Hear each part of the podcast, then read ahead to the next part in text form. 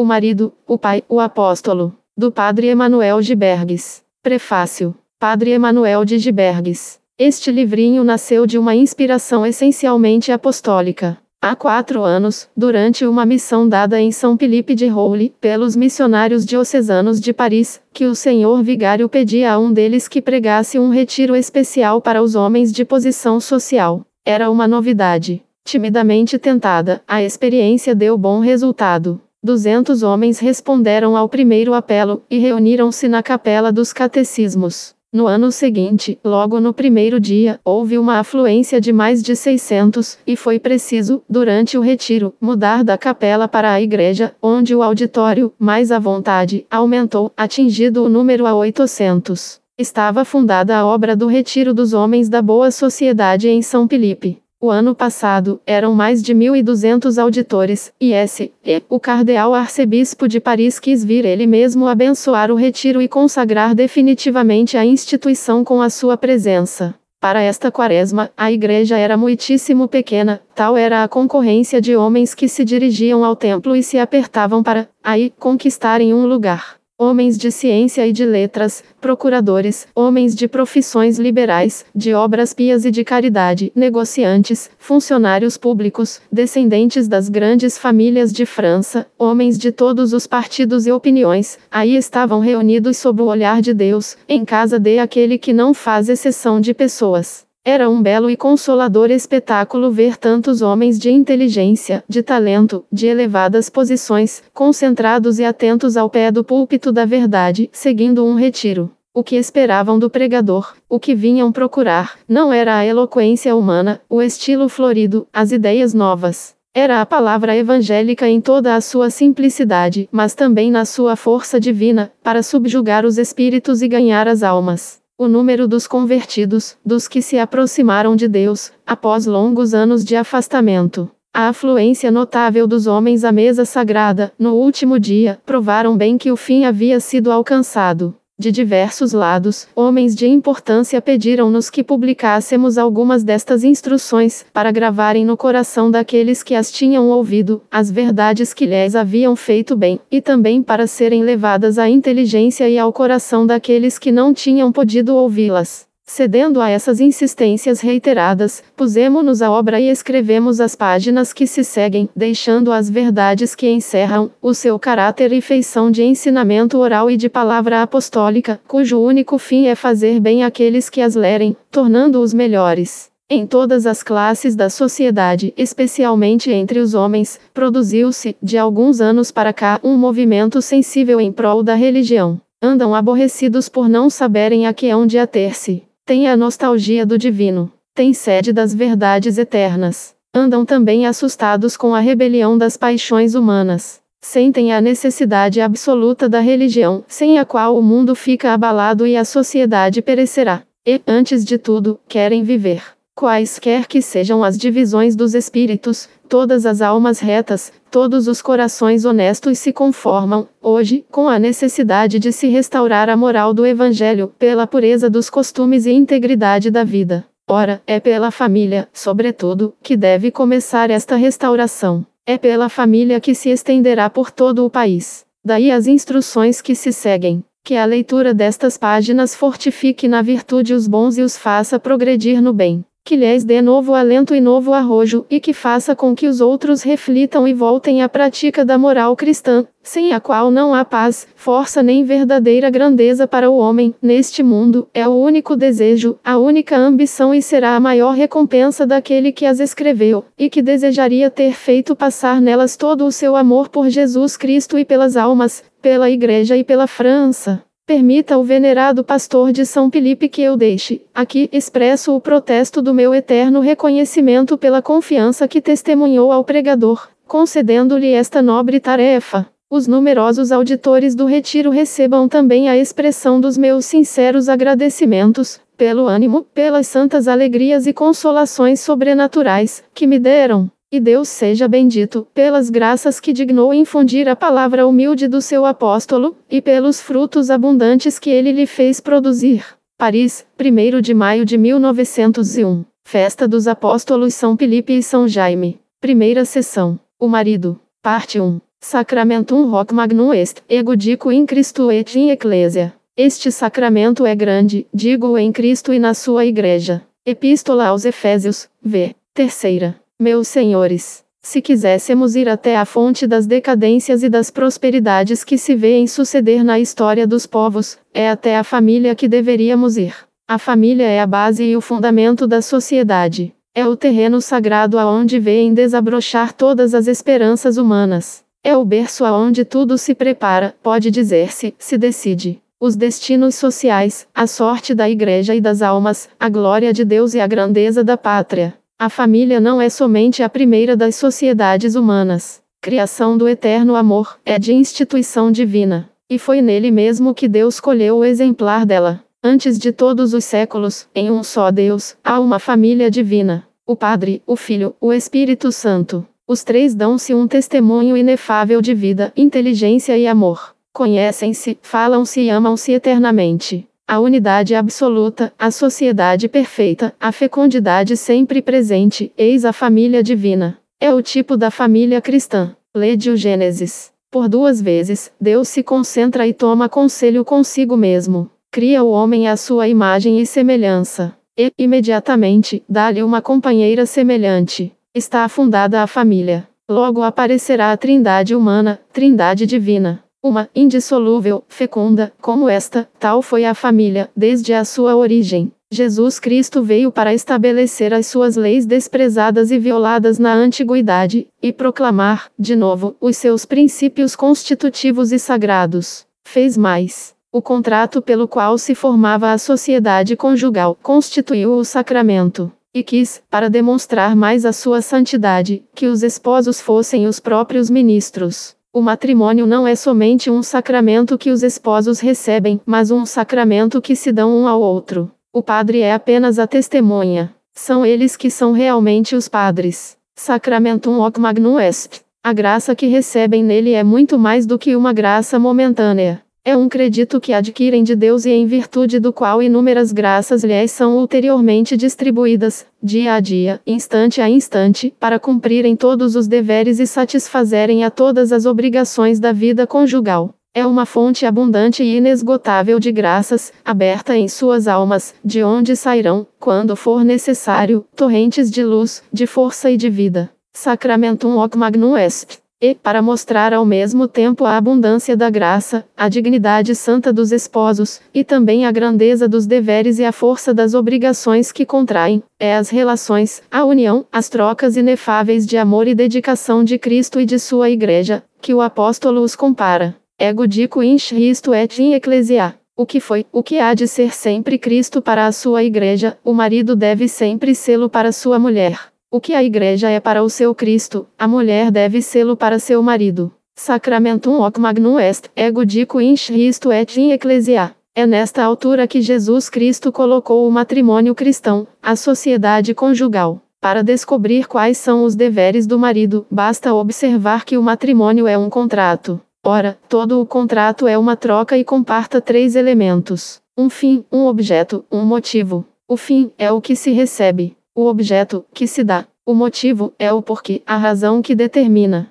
Ponho, por exemplo, a minha casa à venda, aqui tenho o objeto do contrato. O dinheiro que recebo, é o fim. O prazer ou a vantagem que me dá o dinheiro, é o motivo. Todos os deveres do marido podem, portanto, resumir-se nestes três artigos: receber, dar, determinar-se por um motivo. Examiná-los-emos sob este triplo ponto de vista. Parte 2. O fim do matrimônio é receber mas que, vantagens puramente humanas, terrestres, frívolas, passageiras. Ah, não, meus senhores. Há, entretanto, muitos homens que pensam assim. Há os que não veem o matrimônio senão a sombra florida de não sei que é de imaginário.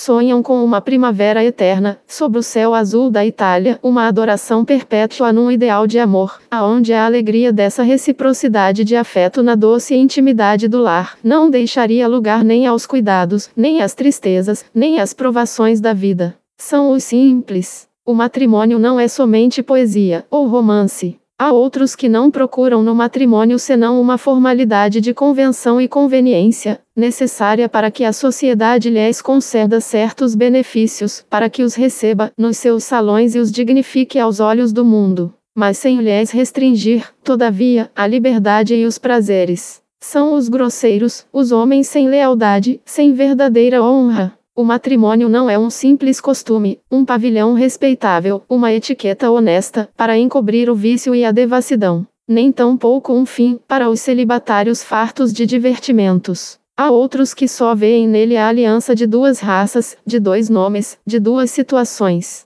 São os espíritos levianos, superficiais. O matrimônio não é somente uma simples conveniência de famílias. Outros só lhe pedem uma elevação de dignidade, de posição, de consideração humana, de classe social. São os ambiciosos. O matrimônio não é um estribo, uma escada, um elevador para subir na sociedade. Outros não veem senão o dinheiro, dote e esperanças. Compreendo, quando se tem uma dignidade a sustentar, um nome a honrar, uma influência a manter, que se procure fortuna, em si, isso não é repreensível, mas não será por isso, nem sobre isso que se concluirá o matrimônio. Será uma simples condição, não um fim, nem objeto. O matrimônio não é um meio com modo para se enriquecer, um ajuste, uma especulação. Enfim, para terminar esta triste enumeração, há outros que não procuram no matrimônio senão uma satisfação aos instintos menos nobres do ser humano. O físico, os sentidos, a matéria, é tudo para eles. São os tacanhos, os aviltados, quando não são os libertinos e os devassos, atraídos pela emoção de uma sorte de voluptuosidade que a sua vida passada, por mais rica que haja sido em sensações desse gênero, não lhes pôde fazer conhecer, e pela miragem de uma fonte pura, aonde os seus sentidos estragados se vão fortalecer e remoçar como num orvalho fresco. Deixar-se levar somente pelas suas paixões, em decisão tão grave, é, primeiramente, expor-se a decepções cruéis, a aparências tão enganadoras. É, em seguida, degradar-se. Só pensar em satisfazer os seus sentidos, não é o nobre matrimonio do homem, é o instinto do animal, que se deve então receber e, por conseguinte, procurar no matrimônio. Qual é o seu verdadeiro fim, o seu fim essencial e supremo? É o próprio fim do homem. O matrimônio não foi instituído por Deus senão para auxiliar o homem a atingir o seu fim, o seu duplo fim, aperfeiçoar-se e multiplicar-se. Deixemos de parte o desenvolvimento da raça, de que falaremos, para não tratarmos senão do aperfeiçoamento do indivíduo. Em que consiste este aperfeiçoamento? Em concluir nele a semelhança divina, em aproximar-se do ideal divino, em desenvolver a sua inteligência, a sua vontade, o seu coração, no sentido de Deus, em tornar-se melhor e mais virtuoso, em glorificar a Deus, e salvar a alma, alcançando o céu. Tal é o fim essencial da sociedade conjugal. Para este progresso, para esta contínua ascensão para Deus, o homem necessitava da mulher.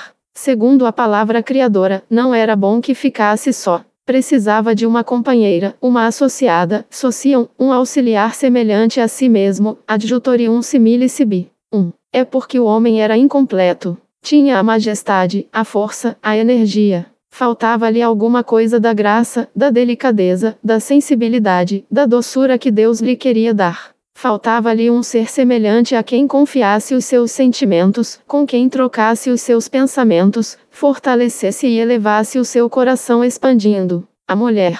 Mas, meus senhores, como é que a mulher vai ajudar o homem a atingir seu fim, completá-lo e aperfeiçoá-lo? Será tornando-lhe tudo fácil, tirando-lhe os espinhos e todas as pedras do caminho? É a ilusão de muitos maridos, sustentados pela força inicial de sua primeira paixão, e no encanto de seu primeiro amor, nada lhes custa, e imaginam que a vida vai ser, para eles, um jardim de flores. A sua companheira parece-lhes ideal e encantadora, capaz de todos os sacrifícios, pronta a sofrer tudo por eles. A felicidade sorri-lhes com todo o esplendor num céu sem nuvens. A ilusão vai muitas vezes até ao egoísmo. O homem pensa, com prazer, que a mulher foi criada para servi-lo, que tem direito a tudo, e dela exigir tudo. Que a mulher foi feita para sofrer, e ele, para ser sofrido. As dificuldades, porém, não tardam a aparecer.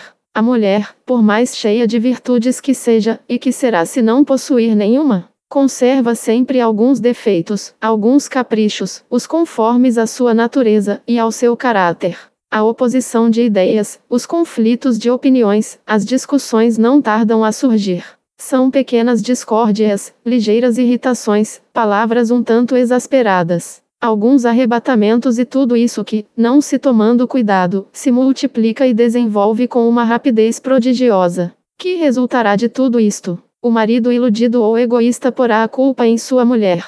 Far-lhe-á censuras amargas, atribuir-lhe-á todos os males. Se for indulgente será justo. Parecer-lhe-á que acorda de um sonho e que decididamente não há felicidade durável no matrimônio, que é preciso conformar-se com a sua sorte. Será isto verdade? Não, nem é justo nem verdadeiro. Há uma felicidade cristã muito sólida e muito durável no matrimônio, e nem sempre é culpa das mulheres, se a não encontram. Às vezes é culpa dos maridos, quase sempre de ambos. Não se compreende o fim do matrimônio. Esperando encontrar só alegrias, ficam espantados de que se lhes deparem provações. Estas provações são providenciais, e é por meio delas, sobretudo, que o matrimônio atingirá o seu fim, e que cada um dos esposos receberá o seu aperfeiçoamento, se compreender o seu papel. O marido cristão queixar-se-á primeiro de si mesmo sem renunciar absolutamente à felicidade, mas, pelo contrário, para conservá-la com mais segurança em seu lar, dir-se-á que a felicidade está no dever, e que é ao dever que ele tem de apegar-se com toda a energia de sua fé, e todas as forças de seu coração. O seu dever é subir, aperfeiçoar-se, tornar-se melhor. Mas, para isso, duas coisas lhe parecem de necessidade evidente: conhecer-se e dominar-se a si próprio. Eis aí toda a moral. E esta ciência, esta vitória, é o matrimônio que lhes dá. Parte 3. Até aí, não se conhecia a si mesmo. Seus pais, os seus professores, haviam-no repreendido. Os seus amigos haviam-lhe apontado os defeitos, e talvez tivessem zombado dele. Mas nada havia podido fazer cair o véu espesso que os melhores se obstinam em conservar, e que impede que se vejam. O sentimento de sua responsabilidade começará a abrir-lhe os olhos. Se quiser ser sincero, há de sentir-se impotente para fazer a felicidade daquela que ele ama. Em seguida, na intimidade da vida conjugal, no contato diário, nas decisões a tomar em comum na fusão das duas existências, o fundo da sua natureza depressa se revelará. Admirar-se-á de descobrir em si defeitos que não conhecia, porque lhes faltara ocasião de se produzirem. Além disso, se não quiser entrincheirar-se em seu orgulho, não receará de aceitar os conselhos de sua mulher. Não há de querer privar-se de luzes tão preciosas. Se a mulher tem menos conhecimento e talvez menos razão, tem mais coração e perspicácia. Um marido que rejeitasse os seus conselhos ou que a desanimasse de renová-los, pelo seu mau acolhimento, não sabe de que luzes e, quase, de que revelações o seu estúpido amor próprio o privaria para sempre. Quem poderá melhor do que a mulher conhecer o temperamento do marido, notar-lhe e fazer-lhe compreender os seus defeitos? É ao marido que compete fazê-lo em primeiro lugar. Mas os conselhos de sua afetuosa franqueza terão um acolhimento tanto maior, quanto mais pronto ele estiver para recebê-los com cordial gratidão e docilidade generosa. Não se deve desacoroçoar do papel de monitor, porque, se é alívio o dizer uma verdade no arrebatamento da cólera, é uma aflição, e é preciso um esforço, na calma de uma afeição, que deseja o bem sem paixão nem rancor. O matrimônio não ensina só a conhecer-se, ajuda a vencer-se, o que é bem preciso. Se não se quiser renunciar à felicidade, vê-la desfazer em fumaça, transformar num estado miserável de hostilidade surda e permanente, que torna a vida insuportável, é preciso renunciar a si mesmo. A renúncia não é somente o fundamento da vida cristã, porém da felicidade conjugal. De sorte que, por um desígnio providencial, a mesma causa conduz-nos, ao mesmo tempo, à virtude e à felicidade. Na vida conjugal, as ocasiões de renúncia são diárias, e, portanto, assim também as ocasiões de aumentar, de receber o aperfeiçoamento, que é o fim do matrimônio. O egoísmo é o nosso inimigo mortal. Vivermos em nós, de nós, para nós, é o nosso mal. A nossa educação moral consiste em sairmos de nós mesmos. E o matrimônio é a instituição divina, para obrigar dois seres humanos a saírem de si mesmos, para vencerem o seu egoísmo mútuo, e fazerem o aprendizado da virtude. Nos primeiros dias nada custava.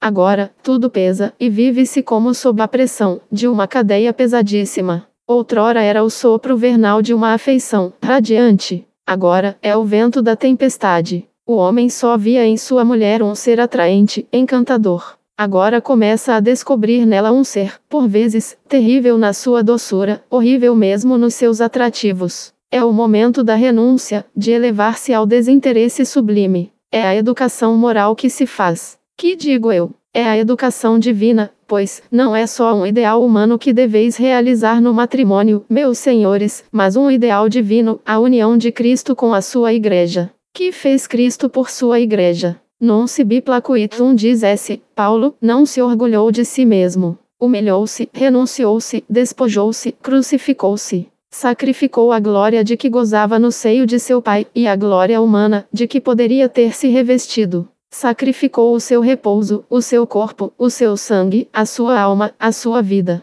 Não há um só sacrifício perante o qual haja recuado. Eis o modelo que São Paulo não receia propor-vos, maridos cristãos. É que a moral cristã, na decadência humana, é a moral essencialmente do sacrifício e da renunciação. É aí que ela nos descobre o remédio para todos os nossos males e a fonte de todos os bens tantum proficiis quantum tibi ipsi vim intuleris, diz a imitação, aproveitareis na proporção das contrariedades que vos impuserdes. Nada é mais necessário na sociedade conjugal. Sem a abnegação, cedo ou tarde, virá a divisão, em seguida a incompatibilidade de humor, enfim a destruição do lar. Se desejais a união, a fusão das vossas duas vidas em uma só, é a abnegação que deveis recorrer. Só com ela, o matrimônio atinge o seu fim a educação do homem e do cristão. Ora, a fonte inesgotável da abnegação acha-se no Evangelho, na força moral de que dispõe o cristianismo, nos sacramentos, e aqui, especialmente, no sacramento do matrimônio e em todas as graças de que é a fonte inexaurível.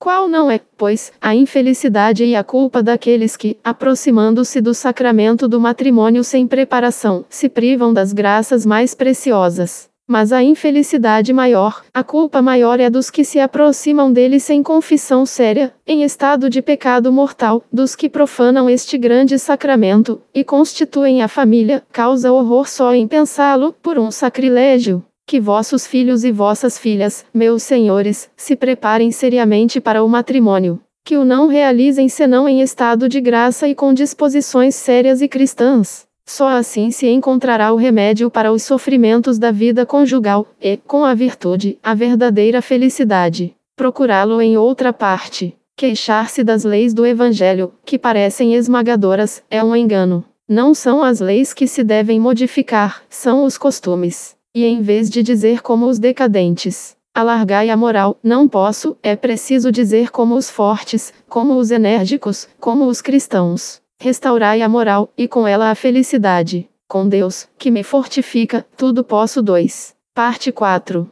Receber o complemento de si mesmo, o seu aperfeiçoamento moral e divino no sacrifício mútuo, eis o fim essencial da sociedade conjugal, e o primeiro dever do marido. O objeto da sociedade conjugal é dar. E dar o que, meus senhores? O que há nela de maior, de mais completo, de mais universal? A pessoa humana, isto é, o corpo e a alma, a matéria e o espírito, a liberdade e a vontade, a inteligência, as crenças e ideias, as virtudes, as aflições e alegrias, as provações e esperanças, os bens e a vida, em uma palavra, tudo. É o dom mais absoluto que se pode conceder.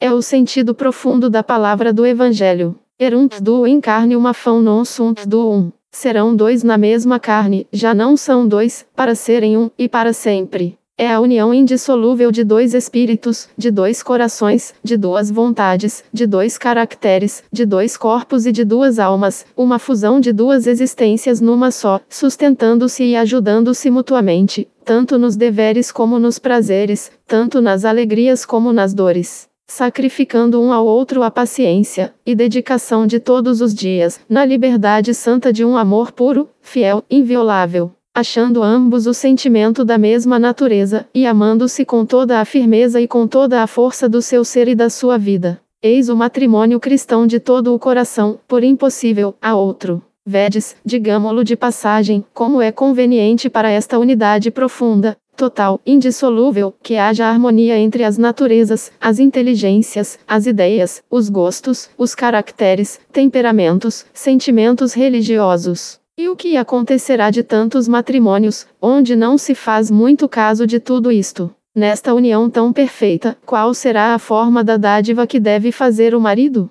Qual será, para ele, o objeto do contrato? Qual o seu papel a desempenhar? A Escritura Sagrada o diz em uma palavra. Caput 2 é a cabeça, o chefe. É ele que tem a autoridade, o poder, a direção. Donde concluou: um que o deve usar, dois que o deve usar na ordem e para os fins do matrimônio. Primeiramente, deve usá-lo. É a condição para que a união persevere. E não é inútil lembrá-lo, porque há maridos que o não empregam, abdicam. É mais cômodo. Esquecem que o exercício da autoridade não é só um direito, mas um dever, de que lhes serão pedidas contas. Alguns, é por fraqueza. É preciso muito trabalho, não têm coragem. Outros, é por incapacidade. Não sabem, e com receio de não acertarem, nada fazem. Outros, é por indiferentismo. Que lhes importa? As coisas irão aonde têm de chegar. Outros, é por orgulho desdém. Está abaixo do homem o ocupar-se com uma mulher, a não ser para gozá-la ou torná-la sua serventuária.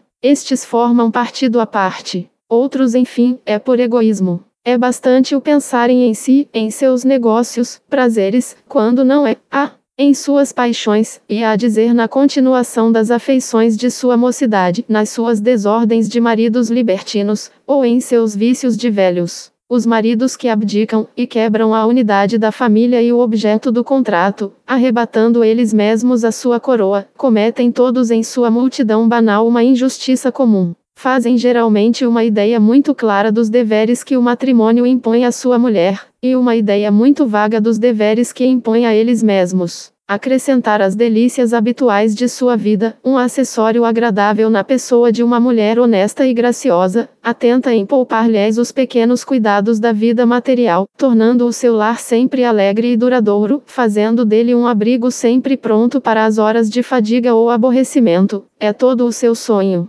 que tenham a responsabilidade da alma, que uma grande parte da educação intelectual, moral e religiosa de sua mulher lhes incumbe, não parecem duvidar. É, entretanto, o seu papel, o seu dever exercerem a autoridade e empregarem a sua influência na família para o primeiro e o maior de todos os bens, o de sua mulher.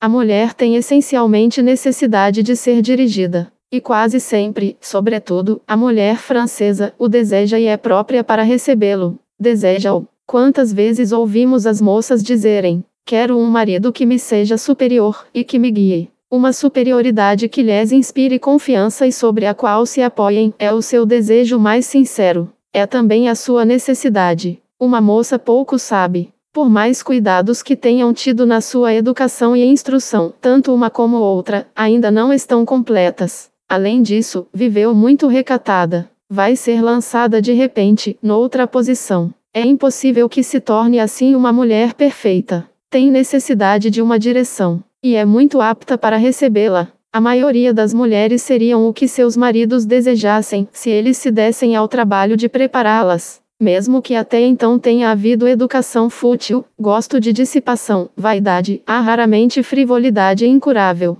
Toda a mulher, ainda jovem, tem em si um grande fundo de abnegação e dedicação, que a doce autoridade do primeiro amor é onipotente para desenvolver. É o marido que deve modelar a sua vontade, formar segundo os seus desejos, elevar a dignidade dos seus sentimentos e pensamentos, esse jovem coração e esse jovem espírito que só deseja agradar-lhe. Ele deve acrescentar aos laços que unem o esposo à esposa, os que unem o discípulo ao seu mestre, ao seu guia, ao seu amigo. Há, aí, um papel muito digno de tentar os que desejam atingir, pela virtude, a felicidade verdadeira. É o aperfeiçoamento da esposa, é a união cristã, a edificação dos filhos, é todo o bem da família. O marido deve empregar a autoridade. É a sua função, é o seu papel. Parte 5. Receber no sacrifício e renunciação, como é o fim do matrimônio. Dar na dedicação por uma autoridade justa, digna, pacífica e terna, como é o seu objeto.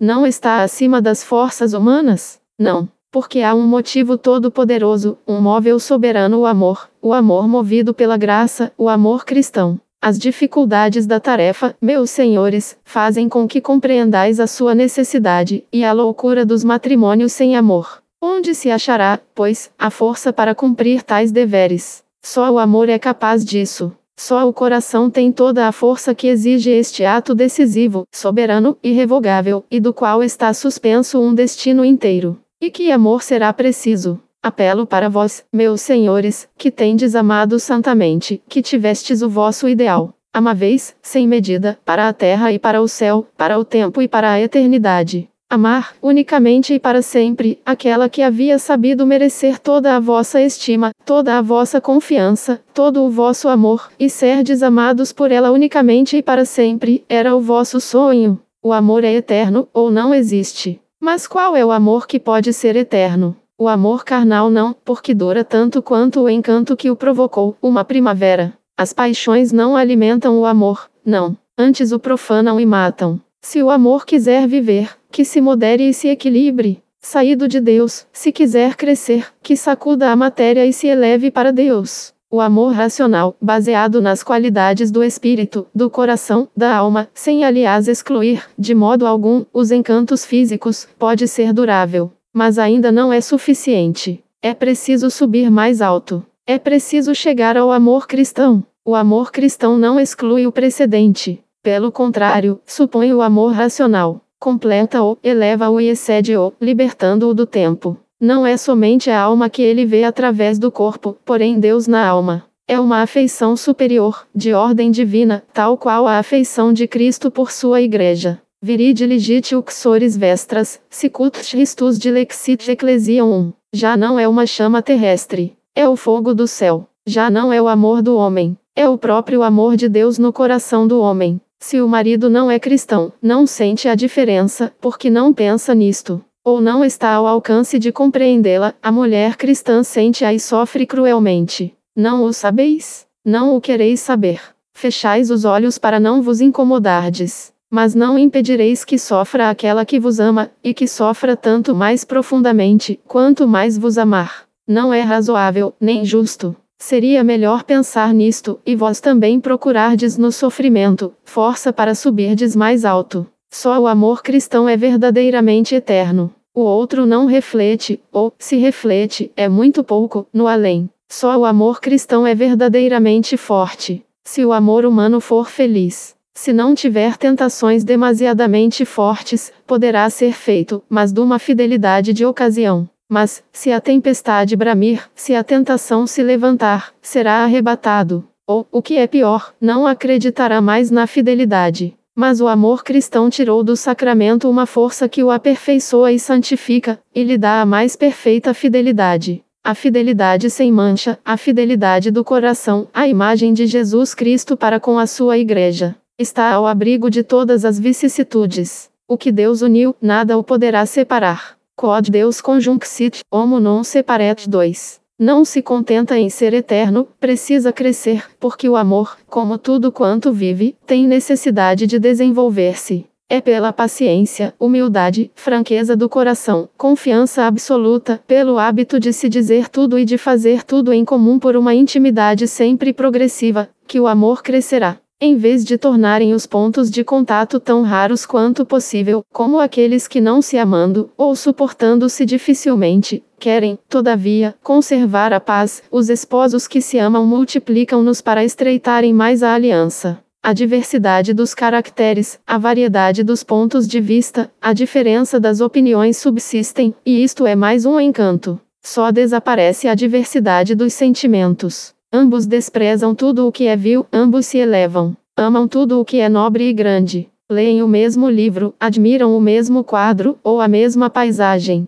Gozam do mesmo prazer ou do mesmo repouso. Rezam juntos. Preenchem os seus deveres religiosos. Praticam a caridade. Praticam junta a virtude, o bem, as boas obras. A sua vida intelectual, moral, religiosa é realmente uma só vida. Sempre os mesmos interesses de espírito, de alma e de coração. O seu lar não é só a sua casa, levam-no consigo como um altar doméstico. Está em toda a parte onde estão juntos. está em seu coração, em toda a parte onde confundem, numa intimidade sempre crescente, os seus pensamentos, as suas impressões, os seus entusiasmos, as suas crenças, os seus esforços, as suas virtudes, a sua caridade. Este hábito de intimidade em trocas mútuas e constantes de sacrifícios e dedicação, por motivos sobrenaturais e santos, é tão poderoso para aumentar o amor, que até pode criá-lo entre dois seres que sentem estima e confiança um pelo outro, sem, todavia, ainda se amarem na verdadeira acepção da palavra. Não é esta a história de Paulina? No começo, ama a Poeucte, por dever de esposa, como o desposara por dever de filha. A sua vontade aí está, o seu coração ainda não. E a perturbação que lhe causa a volta de Severo, a sua repugnância em servir um vencedor tão poderoso, a coragem com que exige dele a promessa de que nunca mais a tornará a ver, provam, suficientemente, para que lado se deixaria arrastar o seu coração, se a razão e a virtude não o desviassem dessa tendência. No fim, toda a sua alma, toda a sua ternura pertencem àquele a quem chama, daí por diante, o seu poeucte. O coração e a razão harmonizaram-se num amor que ela criou pela força da virtude. Quando o coração e a razão são assim unidos, quando o amor é sobrenatural e cristão, os anos podem vir, pode-se envelhecer que o coração não envelhece. O amor eleva-se, apura-se e a gente aproxima-se por uma ascensão lenta, dessa maneira de amar, que é a do céu. Se o vácuo se faz a roda dos esposos,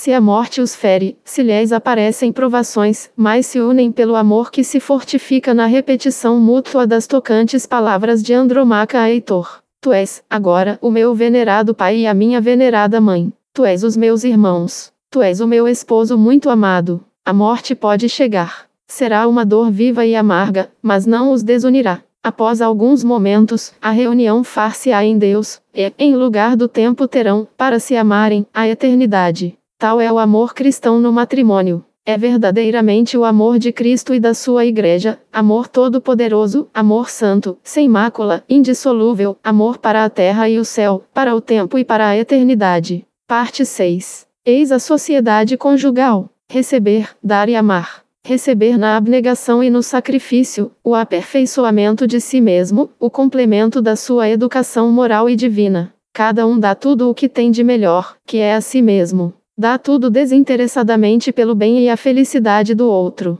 Amam-se fielmente, santamente, e este amor todo-poderoso, porque é imortal e divino, dá-lhes força para receberem tudo e darem tudo com alegria. Por cima do lar, paira o ideal divino, a união de Cristo com a sua igreja, a sua abnegação mútua, o seu amor único e imortal. Pela virtude dos sacramentos, a graça sempre aí está, sobretudo nas horas difíceis, para iluminar, fortificar, santificar, sustentar. Eis a união dos esposos com os seus deveres austeros e com as suas provações, mas também com as suas alegrias santas e quase divinas. Ei-la na sua grandeza, na sua beleza sublime, em toda a sua santidade. Sacramentum hoc magnum est, ego dico in Christo et in ecclesia. Mas, ai, como tais uniões são raras, e poderá isto causar-nos admiração? Os poetas, os romancistas, os escritores, os guias da opinião zombaram da virtude, glorificaram o adultério, disseminaram a paixão, afastaram a abnegação,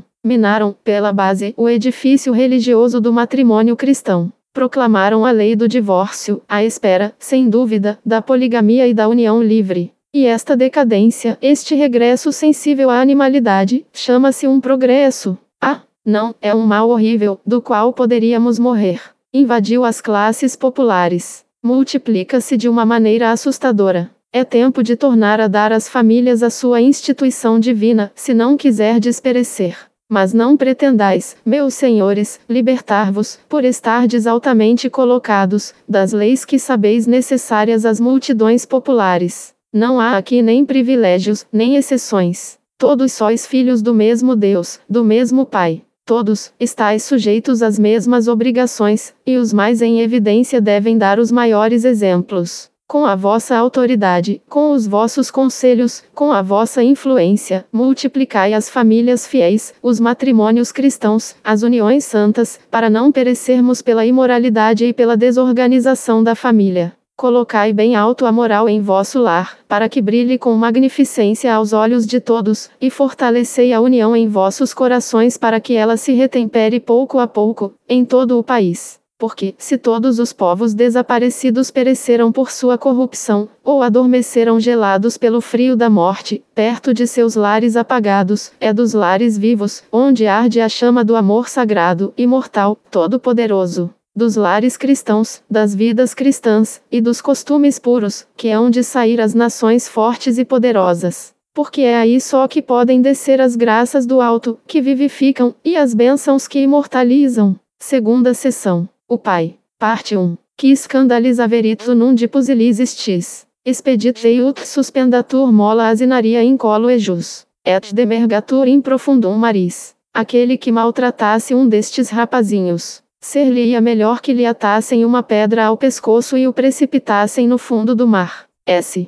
Mateus 18, 6. Eminência, meus senhores. Aprove a Deus, em sua sabedoria, que o ser humano viesse ao mundo e se multiplicasse por intercessão recíproca do homem e da mulher, destas duas criaturas indissoluvelmente unidas por sua livre vontade. Daí estas duas palavras importantes do Gênesis: Crescite et multiplicamini 2. Digamos só algumas palavras da sua importância para insistirmos sobre os seus deveres. Quem falará da importância da paternidade? Na ordem da natureza, não há outra mais elevada. Fica-se deslumbrado quando se pensa nisto. O poder de criar, de tirar do nada, de fazer do nada alguma coisa. Este privilégio sublime, que só pertence a Deus. Este poder, que está acima de todos os poderes. Este atributo, que é o caráter próprio do soberano Senhor de todas as coisas, este poder de dar a vida, e que acreditávamos incomunicável, foi da vontade de Deus concedê-lo ao homem. Ele, sem dúvida, que conserva a sua propriedade radical, e o homem não age independentemente, mas sim por um poder comunicado,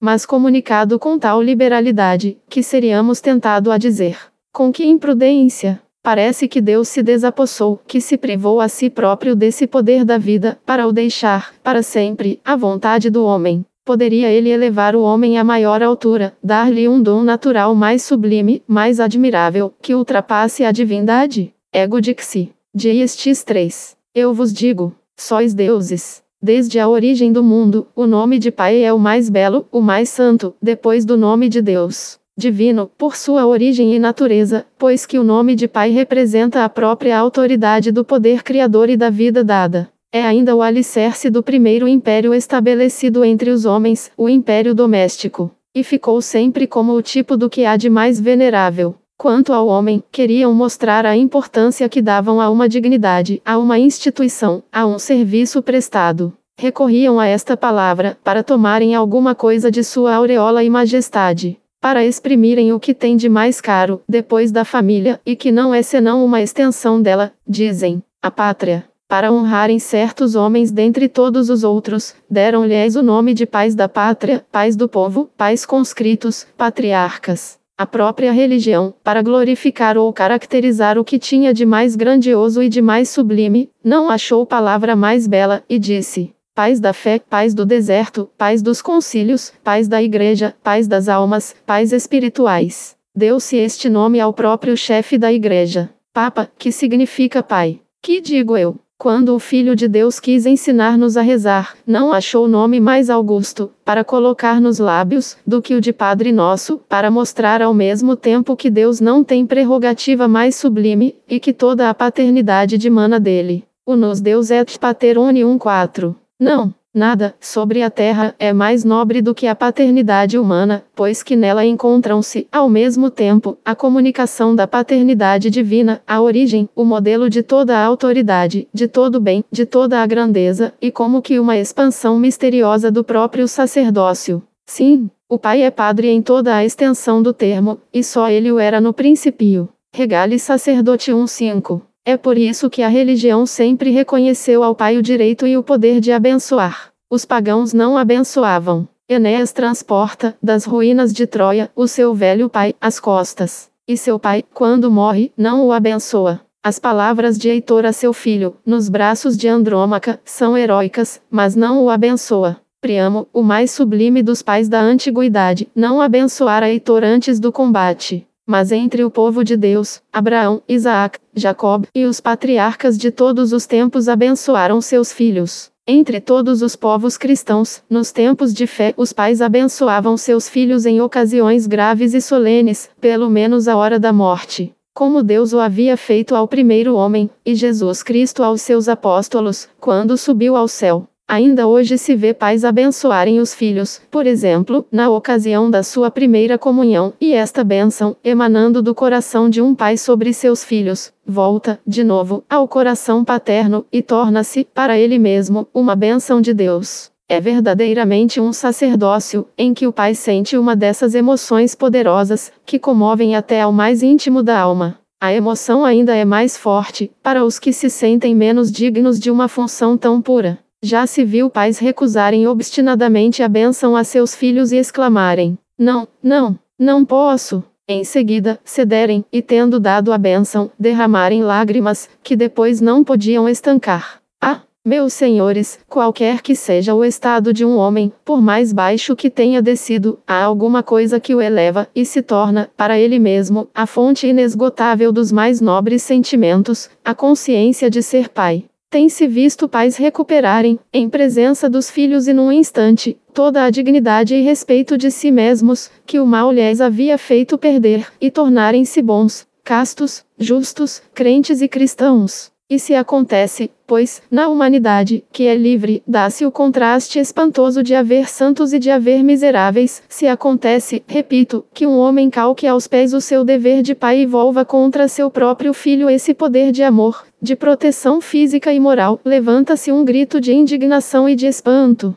Este pai desnaturado, que assim procede, é incluído, por unanimidade, na classe dos monstros. A grandeza de sua queda ainda mostra melhor a altura de que caiu e qual é a nobreza o sacerdócio real do Pai que não pode recusar o seu diadema sem cair completamente e causar horror. Há perdão para tudo, e a alegria do Padre é apagar tais iniquidades. Mas é preciso o poder infinito do sangue redentor para lavar tais manchas e levantar de tais quedas. Parte 2 Vindo de dignidades semelhantes, os deveres do Pai não podem ser senão sagrados, e, portanto, formidáveis. A2. O dever da vida e o dever da educação. Sobre o dever da vida não insistirei, mas ser-me-á permitido dizer-vos, meus senhores, qual é a vossa responsabilidade. Deus teve, portanto, essa confiança em vós, deu-vos esta honra. Abdicou, em vosso favor, o poder de criar a espécie inteligente e livre, a raça humana está nas vossas mãos.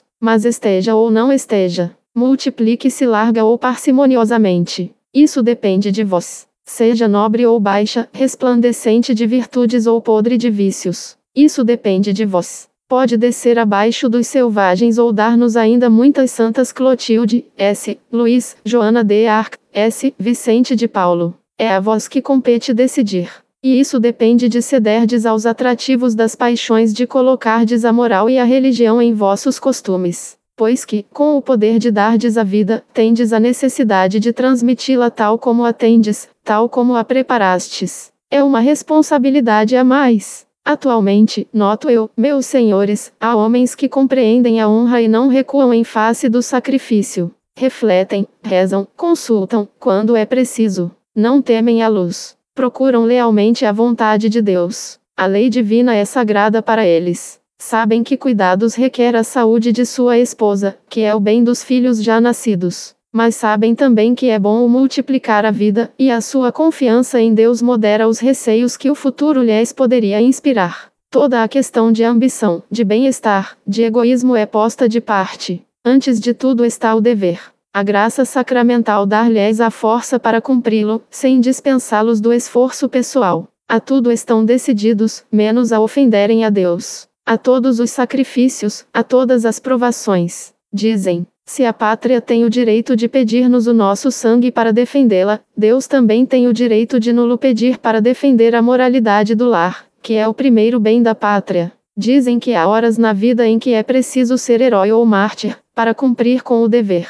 E serão heróis, mártires, se preciso for, porque querem permanecer cristãos. O sentimento das suas augustas funções há de elevá-los ainda mais alto. Conhecem toda a força da hereditariedade, tanto na ordem física como na ordem moral. Sabem que o Pai transmite a seus filhos, com o seu sangue, alguma coisa de sua alma, de suas virtudes, de sua fé. E as bênçãos que Deus acrescenta, segundo as promessas da Escritura, a esses bens da herança. Sabem como se formam, de pais a filhos, essas raças vigorosas, sãs de corpo e alma, e essas gerações fortes de crentes, para as quais a fé já não é somente uma convicção individual, mas uma herança. Não somente a determinação livre de uma vontade pessoal, mas a necessidade de um temperamento que a fé conquistou. Sabem que com a fé são também as virtudes do Evangelho que se tornam assim uma tradição de família, gravam-se no coração de uma raça de preferência, e passam até ao sangue como uma herança sagrada que se transmite de geração em geração e se vai enriquecendo a cada transmissão, de sorte que esses descendentes da humanidade decaída parecem resgatados, desde o seio de suas mães. Estes pensamentos sérios e os sentimentos que trazem em sua conduta, em sua vida, em seu sangue, a sorte de uma geração inteira fortificam, nesses pais cristãos, a força do dever.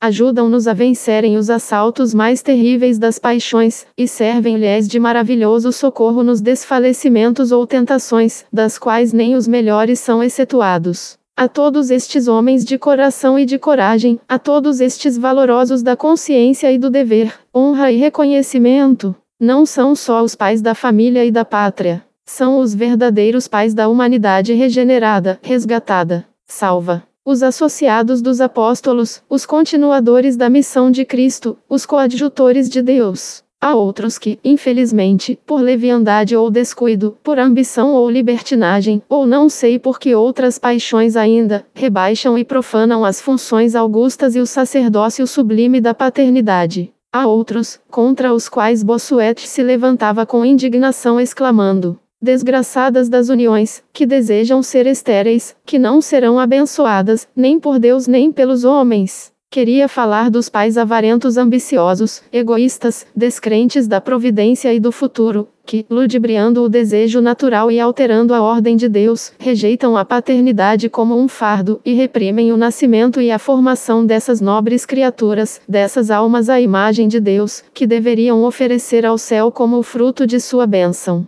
Há outros que, como a árvore das florestas, atiram ao sopro de todas as paixões, a força misteriosa, cujo germe divino está neles. Alguns há também que profanam a sua vida, antes de comunicá-la, que enfraquecem e desnaturalizam essa força que lhes vem de Deus, e não transmitem senão um sangue debilitado, estragado, uma vida rebaixada, uma alma que não tem senão vícios. Todos estes quebraram o seu cetro pelas suas próprias mãos. Descoroaram-se eles mesmos. Não são mais dignos de serem chamados pais. Ou, se é preciso ainda deixar-lhes esse nome, como lembrança de sua antiga grandeza e sinal de sua queda, devem ser chamados os pais do mal e do pecado os pais do vício e do deboche, os pais da corrupção e da morte, os continuadores, os coadjutores de Satanás. Ó grandeza, ó santidade sublime da paternidade, cujos deveres não podem ser cumpridos sem gerar o que há de melhor, desconhecidos sem produzir o que há de pior, dos pais sem consciência, sem virtudes, livrai-nos, Senhor. Mas os pais de consciência, cumpridores do seu dever, virtuosos, cheios de heroísmo, os pais cristãos, abençoai-os, Senhor, e multiplicai-os. Parte 3. Após o dever de dar a vida, vem o dever de engrandecê-la, o dever da educação.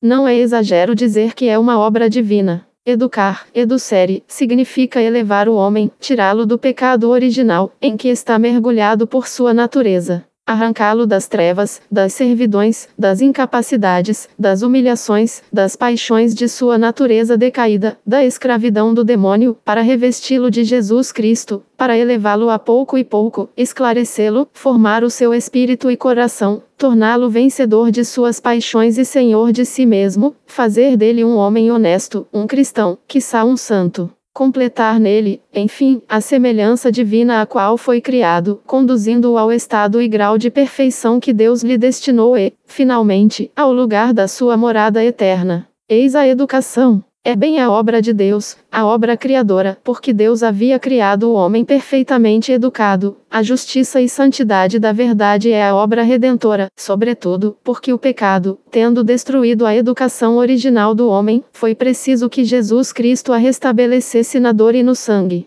e a continuasse todos os dias, em cada um de nós, pela graça e pelos sacramentos. A educação é a própria obra de Jesus Cristo sobre a terra. Os pais são os seus continuadores e auxiliares. É a obra por excelência. Mas, ai, como são raros os que pensam neste dever ou que desejam cumpri-lo. Não se preparam para isto. A educação é uma obra eminentemente difícil. Não só requer dedicação, mas muito tato, saber, experiência e observação. Quais são os rapazes e raparigas que pensam seriamente nisto, antes do seu casamento e se preparam eficazmente? Preparai vossos filhos e vossas filhas, meus senhores, para serem educadores. Preparam-se para serem oficiais, magistrados, professores, industriais, sábios. Preparam-se para todas as funções sérias, durante anos de trabalho, e porque os futuros pais e as futuras mães se não hão de preparar para a mais difícil de todas as tarefas,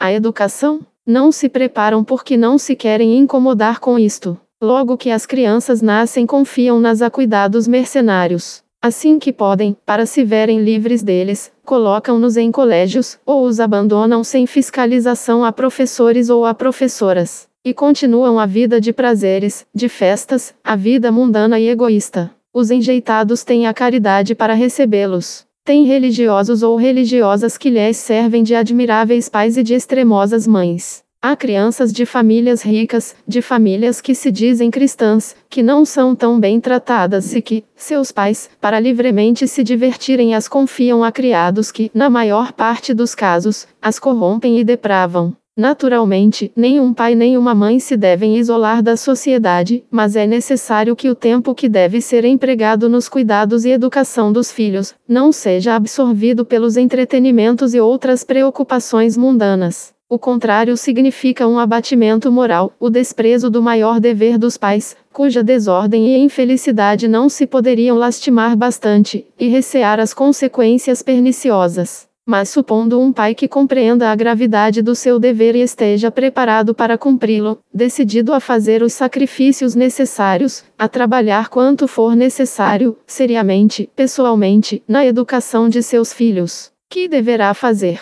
Tudo se pode resumir nos pontos seguintes: a correção, a religião, o exemplo, a preservação, a última educação, o futuro. O dever de correção é consequência imediata da queda original. O homem não nasce naturalmente bom, como afirma Rousseau. Nasce mal, depravado, com uma vontade propensa para o mal, com terríveis paixões em germen. Em uma palavra, com o que a Igreja chama a concupiscência, que o batismo, tornando-o filho de Deus, enfraquece, contrabalança, mas não suprime. São estes instintos perversos que a correção combate, ou antes, ensina a criança a combater por si mesma. Visto não os poderes suprimir e não dever ceder-lhes, será preciso que os domine, para vencê-los mais tarde. A correção exige do pai e da mãe quatro qualidades a perspicácia, a firmeza, a bondade e a concórdia mútua. A correção exige a perspicácia porque é uma obra de luz e de sapiência, em que, primeiro que tudo, é preciso ver lucidamente.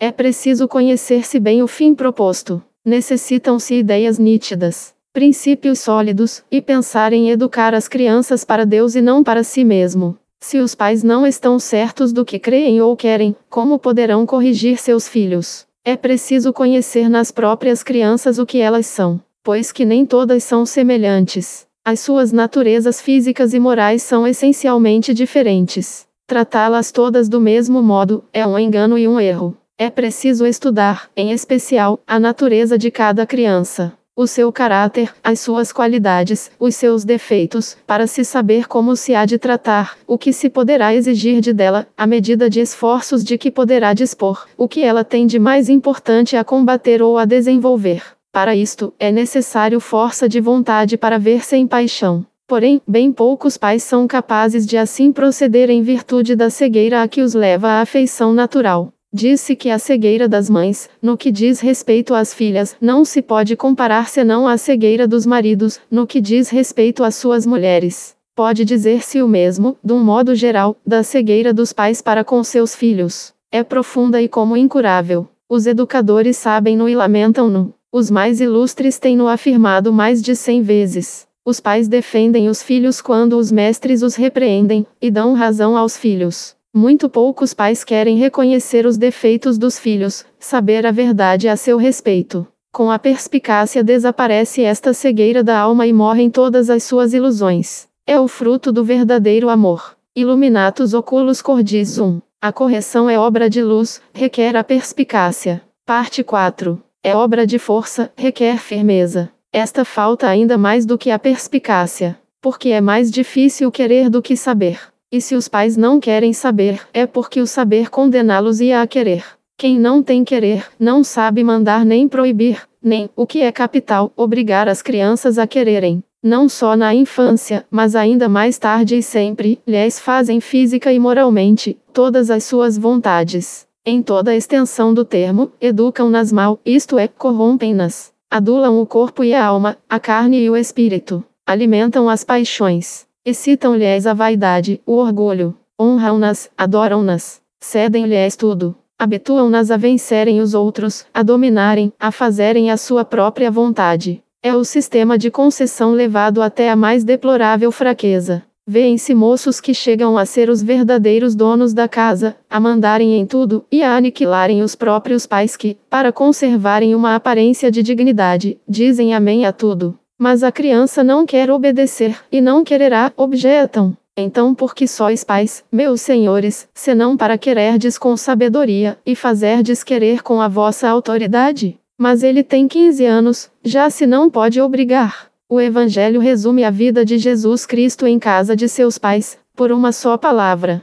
Erat subditus ilisum. Obedeceu até aos 30 anos. É o exemplo que deveis apresentar a vossos filhos. Aos 15, aos 20 anos, os vossos filhos devem obedecer-vos. Mas a firmeza não é o arrebatamento à brutalidade, a frieza, o capricho, a paixão, a injustiça. A firmeza deve ser justa e paciente justa para mandar, segundo o dever, o bem, as forças da criança. Deve ser uma firmeza elevada, sobrenatural, proporcionada. Os pais devem combater o próprio mal e não os efeitos que os incomodam. Devem corrigir as inclinações da criança, porque são viciosas e não porque os fazem sofrer.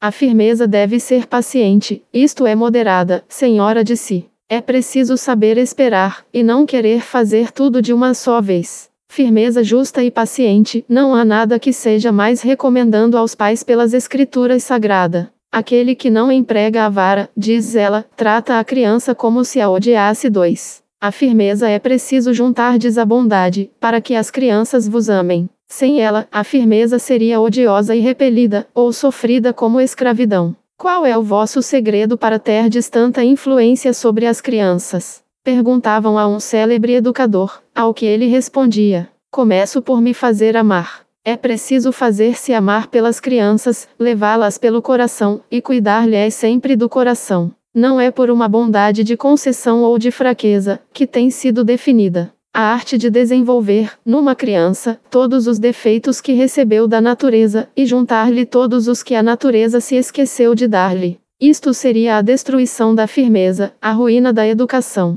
Não é também, da parte do pai, uma bondade demasiadamente familiar, uma bondade de camarada. Antigamente, havia talvez distância demais e como cerimônia e frieza entre o pai e o filho. Hoje é excessivamente o contrário, cai-se na camaradagem, o que é um mal. Traz a ideia da igualdade e enfraquece o poder paternal. Os maiores mestres da antiguidade, como Platão e Cícero, e os dos tempos modernos, no que diz respeito à educação, pronunciaram-se claramente sobre este ponto. A camaradagem prejudica o respeito e a autoridade. É preciso uma bondade digna e forte, firme e sem fraqueza, e que não veja em tudo senão o bem da criança. Uma bondade que seja o reflexo e como que a imagem da de Deus, a única que merece ser chamada a bondade paternal. Enfim, porque sois dois, porque há a mãe ao lado do pai, a mãe que tem a sua grande parte na educação e autoridade também sobre a criança, é essencial que haja entre os dois uma concordância mútua.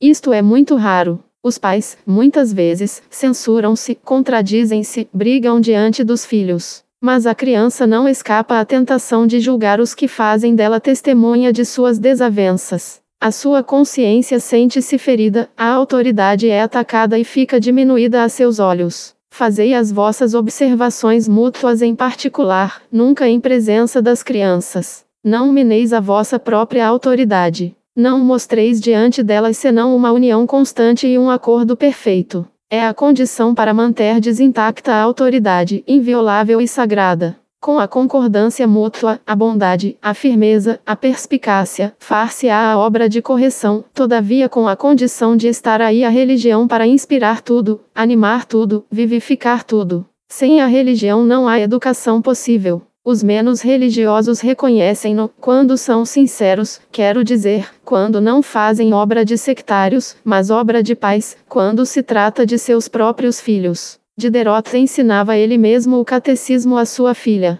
e respondeu a um amigo que se admirava disto. Ainda não se encontrou o melhor meio de educação. Litré consentiu que sua mulher educasse cristamente sua filha, sob a condição de encarregar-se da educação dela, segundo os seus métodos, quando esta tivesse 16 anos. E, quando chegou aos 16 anos, o coração do pai, ainda ligado ao positivismo, foi mais forte e mais perspicaz do que as suas teorias, e Litré não ousou tocar no trabalho de sua mulher, que havia feito de sua filha uma menina modelo. Quantos pais, hoje, são ímpios por interesse, por espírito de partido, por ambição, e põem em segredo, ou poriam, se tivessem coragem para isso, suas filhas em casas de religiosas e seus filhos em casa de religiosos. É porque o coração de Pai, meus senhores, quando não é desnaturado, é um santuário sagrado, onde se encontram, não obstante todos os desvarios, como em asilo inviolável, a verdade, a sinceridade, a inteligência de tudo o que é grande e santo, justo e bom, quando se trata dos interesses de seus filhos. É, desde a idade mais tenra, que se deve imprimir fortemente o sentimento religioso na alma da criança.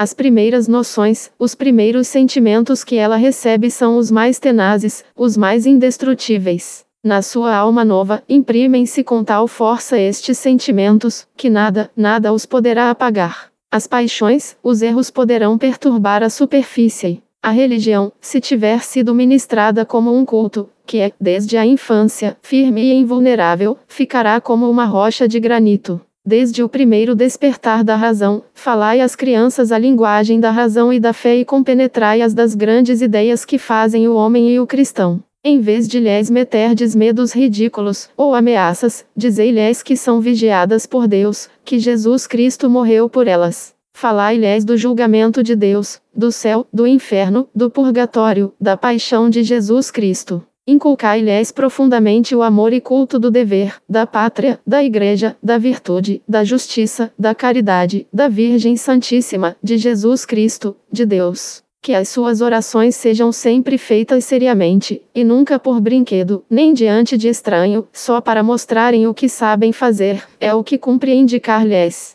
Tornai-as piedosas, contando-lhes a vida de Jesus Cristo, cuja infância deve servir-lhes de modelo. Conduzia-as cedo ao catecismo, porque aí, por instruções ao seu alcance, encontrarão exortações cristãs. Os pais não têm melhor auxiliar do que o padre na obra da educação moral. O padre não pode recusar-se, mas elas também não o podem recusar. A primeira confissão deve ser, para as crianças, um negócio grave, um ato que nunca deverão esquecer que a sua primeira comunhão receba toda a preparação e seja rodeada de todas as medidas necessárias para que se torne o ponto central e como que o eixo de toda a sua vida, é indispensável. Urge que entre os 12 e os 20 ou 25 anos, enquanto dependerem de vós, o estudo da religião tenha o primeiro lugar em seu pensamento, como nas vossas três ocupações. Se uma educação religiosa não confirma sempre, infelizmente, o triunfo da moral, uma educação sem religião assegura a sua derrota irremediável.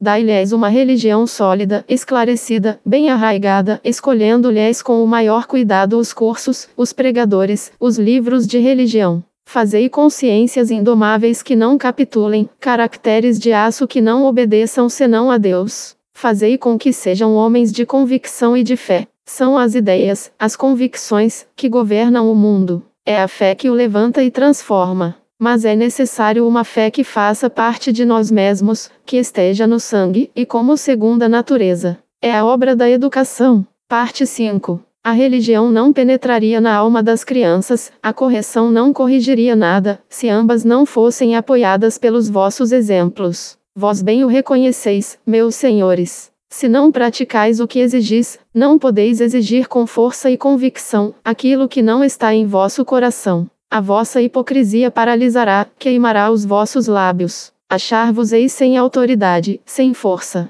O orador, diziam os antigos, é o homem de bem, que fala bem. É a definição do Pai. Ele só falará bem, se for homem de bem. Só mandará bem no que souber praticar. Como escapar ao olhar, ao ouvido da criança, à sua finura, ao seu espírito de observação? Se a vossa vida depuser contra as vossas lições, destruí-las-á. A criança lembrar-se-á dos exemplos e esquecerá as lições. Toma cuidado, diz o sábio, que a tua vida não seja a causadora da morte de teu filho. 1. Um, se, pelo contrário, o exemplo confirmar a lição, a criança ficará vencida. Dai o exemplo a vossos filhos, meus senhores, que vos vejam rezar, ao menos algumas vezes, é do maior alcance. Quando a criança vê seu pai de joelhos, compreende melhor a oração, parece-lhe que há alguma coisa da majestade do próprio Deus que desce sobre a fronte de seu pai. Respeita mais, e quer mais ao mesmo tempo, a seu pai da terra e a seu pai do céu.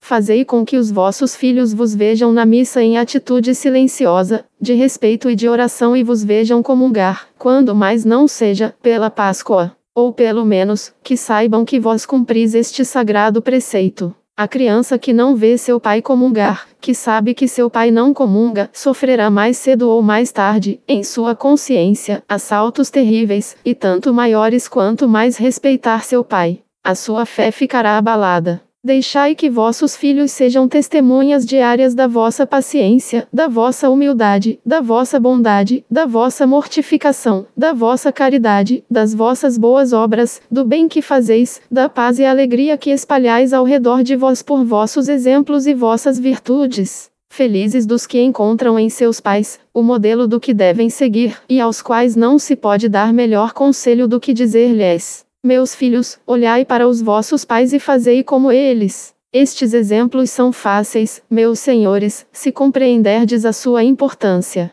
Se penetrardes no santuário de vosso coração paterno, para nisto refletirdes. Se tomardes o costume, antes de agirdes, de pedir conselho ao berço ou ao futuro de vossos filhos. Mas não sois os únicos a ter influência sobre vossos filhos. Outras influências há que poderiam impedir ou destruir a vossa obra. Deveis preservá-los pela vigilância. Preservai-os contra os perigos dos colégios e escolas, escolhendo com escrúpulo os estabelecimentos, os mestres a quem ides confiá-los. A vossa responsabilidade a este respeito é grande. Não podeis ir ao acaso, nem contentar-vos com informações vagas e indeterminadas. Deveis ver vós mesmos e assegurar-vos de que tudo é correto. Deveis seguir a criança no ensino que recebe, sobretudo nas classes altas, e nunca abdicar do vosso direito de vigilância e de censura. Preservai vossos filhos das conversações dos estranhos, dos amigos, dos criados. As crianças ouvem tudo, porque escutam tudo. Uma palavra, uma observação poderá ser o veneno lançado em sua alma. Vós deveis defendê-los e a vossa vigilância tendo sido surpreendida, se o mal foi praticado, devereis descobri-lo e remediá-lo. Quando a criança parecer perturbada, não receeis mandá-la repetir o que tiver ouvido, para lhe mostrardes a sua falsidade e o perigo que daí pode advir. Preservai os vossos filhos de leituras perigosas. A leitura tem lugar preponderante na formação do espírito, do coração e da alma. É do vosso dever proibir-lhes leituras perniciosas. E, se os estudos os obrigarem a fazê-las, devereis corrigir e destruir o seu efeito. Sois vós que deveis indicar-lhes os livros que eles devem ler, livros úteis e bons, fortificadores do espírito e retemperadores da alma, e em que possam aprender tudo o que é necessário para serem felizes e agradáveis a Deus. Afastai os vossos filhos das más companhias que, muitas vezes, começam na infância com a imoralidade dos cuidados mercenários, e mais tarde com os amigos corrompidos. As más companhias ainda perdem mais a mocidade do que essas leituras prejudiciais. A influência que um companheiro de maus costumes ou caráter baixo pode exercer sobre outro que é puro, ingênuo e bom, é tão extraordinária quanto perigosa.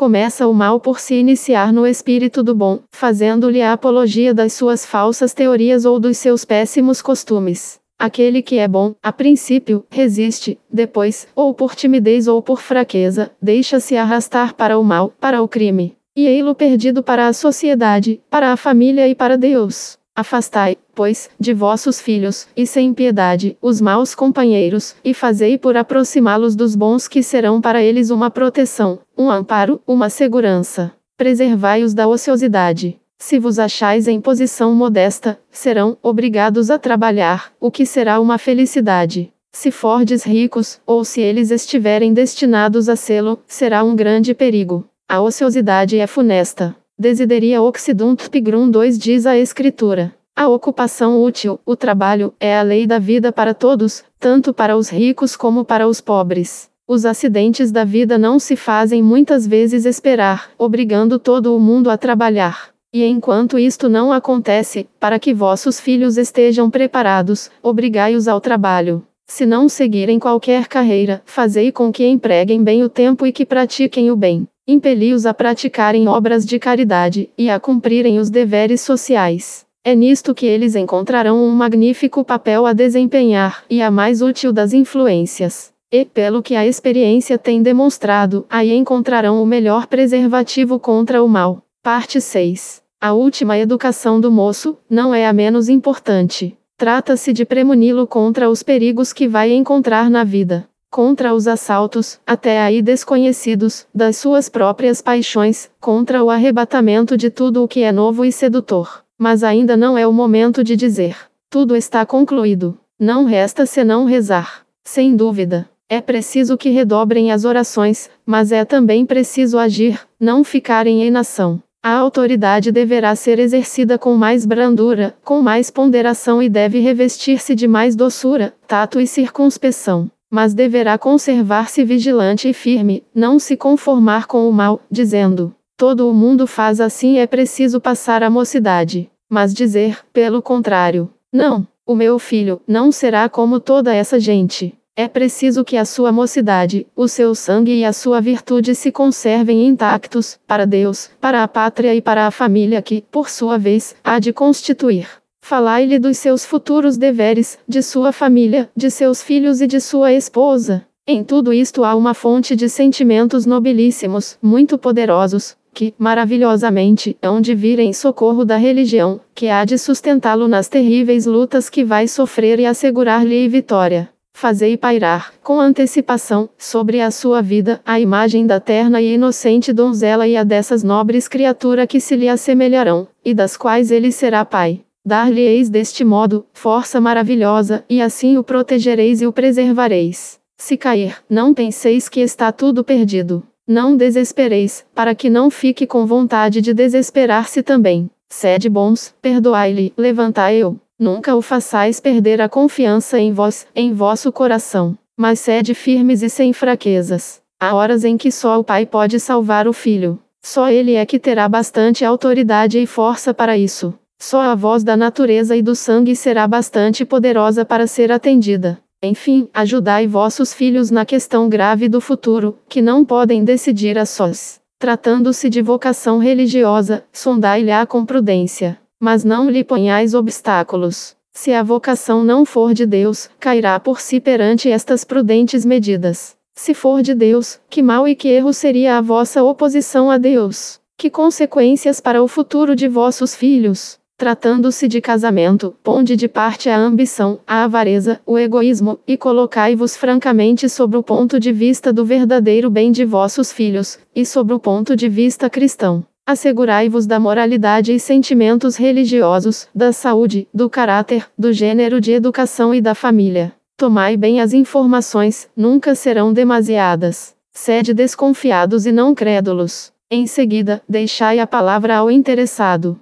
Não precipiteis nada. Dai tempo para se verem e tornarem a ver, para se conhecerem, para saberem se são do agrado um do outro. Nunca forceis um coração. As consequências poderiam ser desastrosas. Tratando-se, finalmente, de uma carreira a seguir, esclarecei e auxiliai-o com os vossos conselhos, mas guiai-vos sempre por vistas elevadas e por motivos nobres e cristãos. Depois deixai o rapaz seguir livremente a sua inclinação e as suas aptidões. Não lhe imponhais nunca a vossa vontade pessoal. É na Escritura Sagrada, meus senhores, que deveríeis ler a importância do Pai e de seus deveres, as bênçãos permitidas aos que os cumprem, as infelicidades e os castigos dos que os desprezam. Deixo isto ao vosso cuidado. Vereis que não há palavras mais surpreendentes em qualquer outro assunto, do mesmo modo que não há palavra mais temível do que a que o Salvador dirige àqueles que fazem mal às crianças. Aquele que houver escandalizado um destes pequenos, seria melhor que lhe atassem uma pedra ao pescoço e fosse lançado ao fundo do mar. Como será terrível no dia do juízo a responsabilidade dos pais!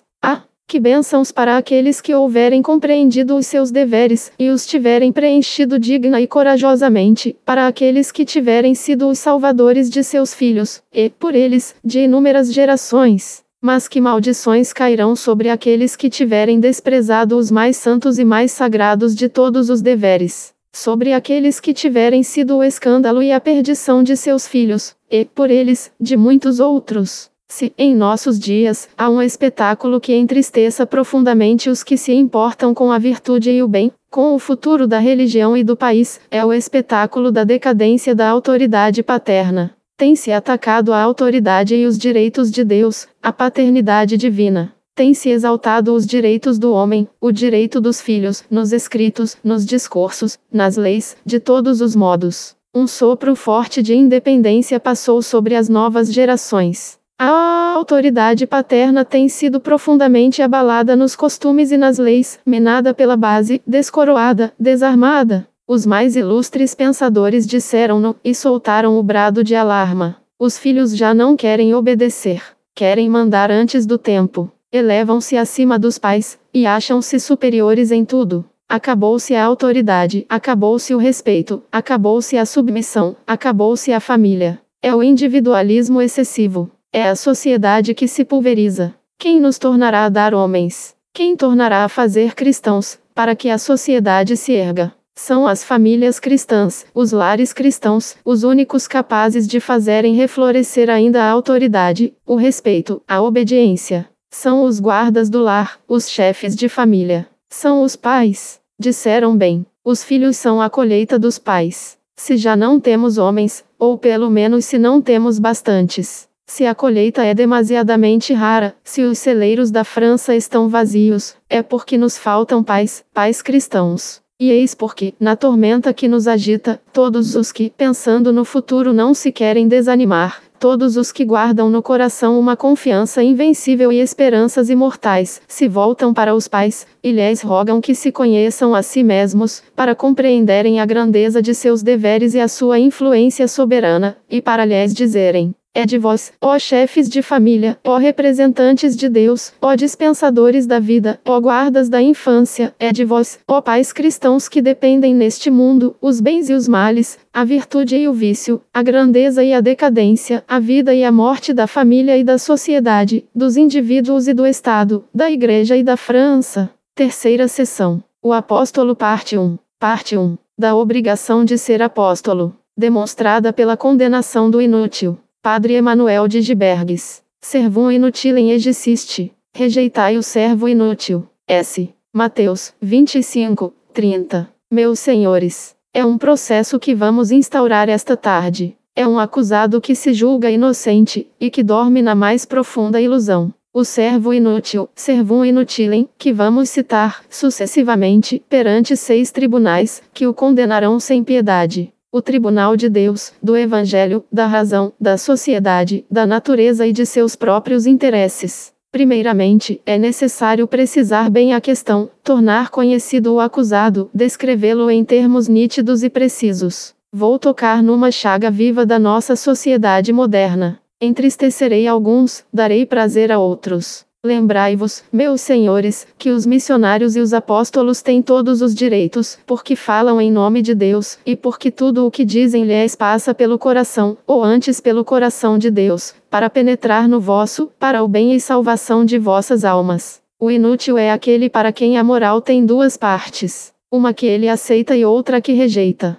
Declina amá-lo, et bonum, eis a moral. Declina amá-lo, evitar o mal, não o consegue sempre. Muitas vezes, não o evita absolutamente, mas, enfim, reconhece que faz mal e que deveria evitá-lo. Fac bonum, fazer o bem, não se julga obrigado a isso. Não vê nisso senão um conselho, e não uma obrigação determinada e um dever.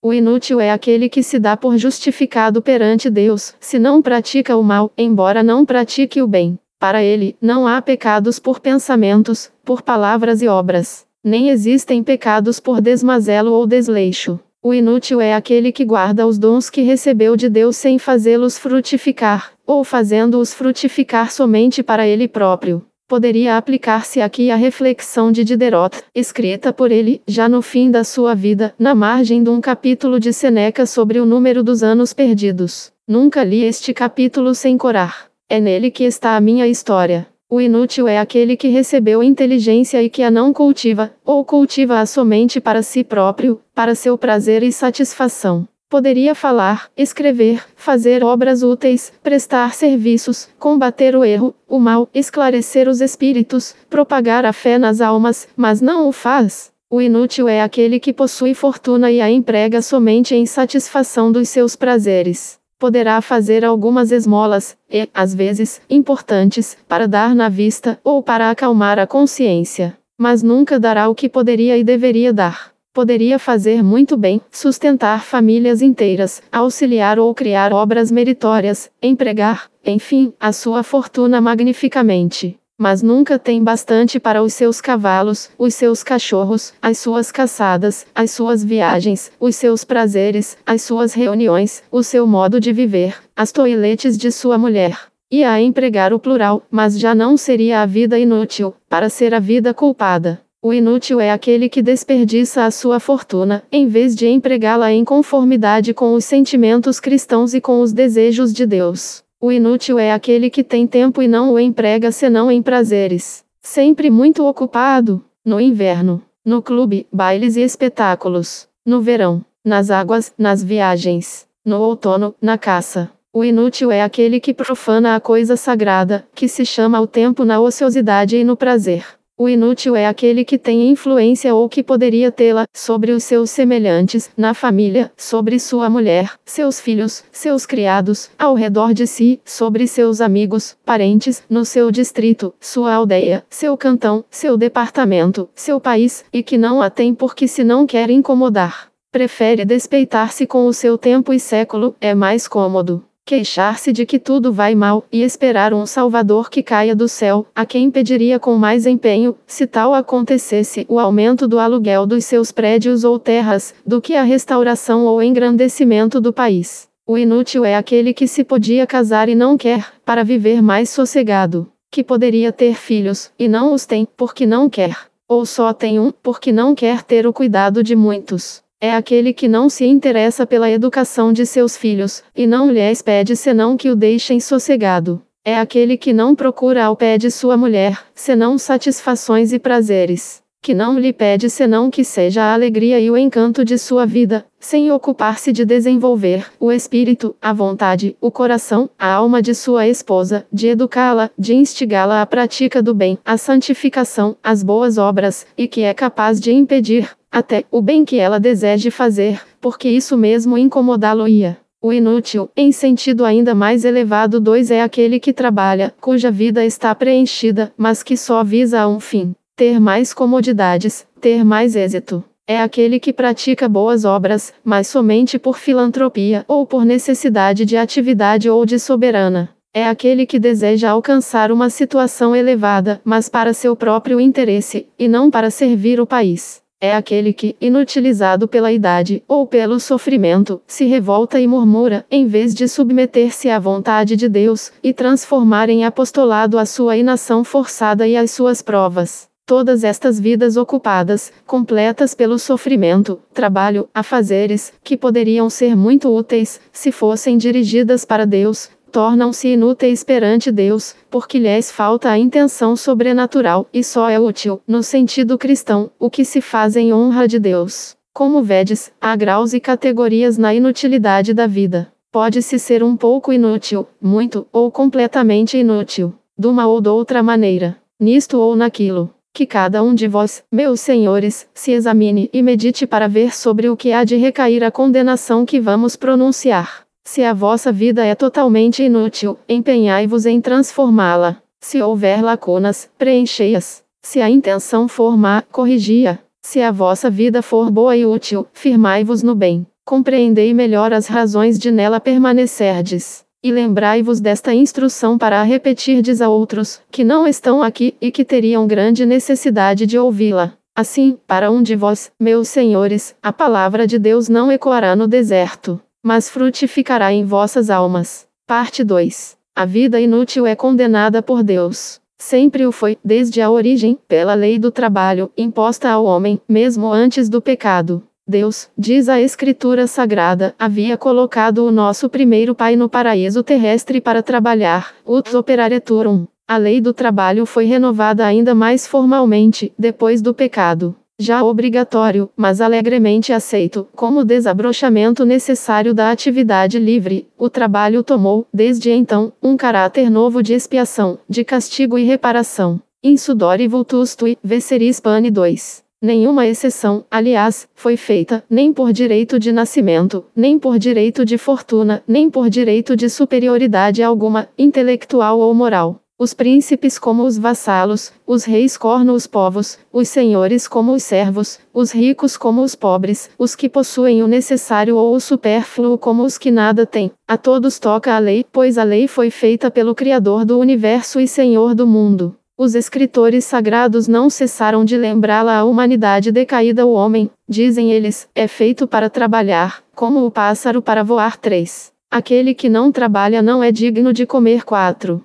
Levantam-se indignados contra a preguiça, e forçam o inútil a corar, indicando-lhe a formiga como exemplo do trabalho, e com quem pode aprender.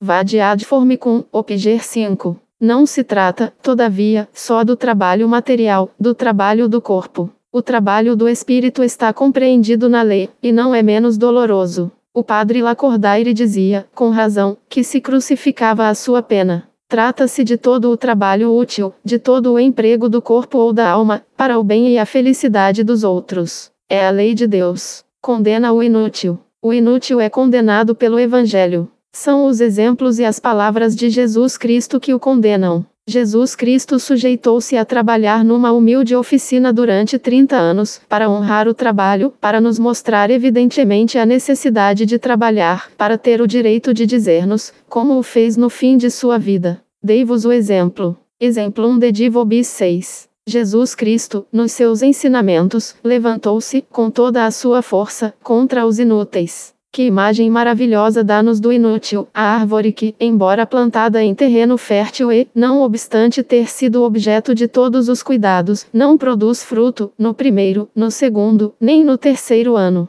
Ut que de terra um ocupat sete que faz ela sobre a terra? Porque toma o lugar que poderia ser tão utilmente ocupado por outras para que esses bens de que goza e gasta em seu próprio benefício, sem dar nada nem produzir nada para os outros, mas cautela, que a cólera do Salvador pode explodir. Primeiro que tudo, é uma ameaça. Esse detur, et ignem mitetur 8 será cortada e lançada ao fogo. Mas não, isto não basta. Para que esperar mais? A paciência divina está cansada. Succidite 9 cortai-a imediatamente. Que retrato mais frisante pode haver do inútil, do que o desse servo que recebe do seu senhor certo talento, e, em vez de fazê-lo prosperar, o esconde, o enterra. Recebeu de Deus muitos dons. Dons da situação e da fortuna, dons da inteligência e do coração, dons da natureza e dons da graça. Esteriliza tudo. Sepulta tudo, no seu egoísmo e na sua inação. Que fará o seu Senhor? Que fará Jesus Cristo? Indignar-se-á contra ele dar-lhe-á justas repreensões, tirar-lhe-á o que lhe deu, repudiá-lo-á, amaldiçoá-lo-á. Servum inutilem egicite in tenebras exteriores 10, repudiai este servo inútil. E Jesus Cristo acrescenta, que pedirá mais aquele que tiver recebido mais. Qui plus datum est, plus datum est, plus quaeretur abel 11. Ó, oh, vós a quem Deus encheu de favores, compreendei a grandeza de vossas obrigações. A medida de vossa responsabilidade é a medida dos benefícios que tiverdes recebido. E se fordes infiéis, o castigo será proporcional às graças que houverdes desprezado. Potenter potenier tormenta sustinebunt 12. Parte 3. A vida inútil é condenada pela razão. A razão diz-nos que uma vida tal faz injúria a Deus, lesando todos os seus direitos. Deus é Criador, e, por conseguinte, soberano Senhor do homem e de sua vida. Será necessário prová-lo? Qual é para o homem a operação análoga à ação criadora? É o trabalho. E que lhe confere o trabalho? O direito de propriedade. O que o homem fez com as suas mãos, com a sua indústria, com o seu gênio, pertence-lhe e pertence-lhe em absoluto. Pode dar o produto do seu trabalho, vendê-lo, destruí-lo, que não tem que dar contas a ninguém. Ainda com mais razão, Deus tem os mesmos direitos sobre a sua criatura. Porque o homem não deu senão a forma aos objetos saídos de suas mãos. Não criou a sua matéria primordial. Operou somente uma transformação. Mas Deus tirou-nos do nada. Nada havia. Só Deus é que existia. Sem obrigação alguma, sem interesse, sem nenhuma necessidade, tendo, em si mesmo, tudo, Deus criou-nos por um ato soberanamente livre e gratuito de sua vontade. Somos inteira e totalmente de Deus, portanto, somos inteira e totalmente para Deus. Somos o seu bem, a sua propriedade, a sua obra, a sua obra-prima. Deus, por direito de criação, é soberano Senhor do homem. Ainda mais, a obra saída de nossas mãos subsiste por si mesmo, pelo menos por um tempo mais ou menos longo, segundo a sua natureza. Os que construíram as nossas belas catedrais da Idade Média morreram há muito tempo, e esses monumentos, obra deles, subsistem ainda. Nós não podemos subsistir um instante sem Deus, nem mesmo agir sem Ele. Criador do nosso ser, é o seu conservador necessário, e como uma pedra não pode equilibrar-se no espaço, sem que a nossa mão a sustente, nós não podemos subsistir no ser, senão mantidos por Deus. Diz São Paulo, nós somos nele. Não podemos agir e viver senão com o seu auxílio, in ipso vivimus e movemorum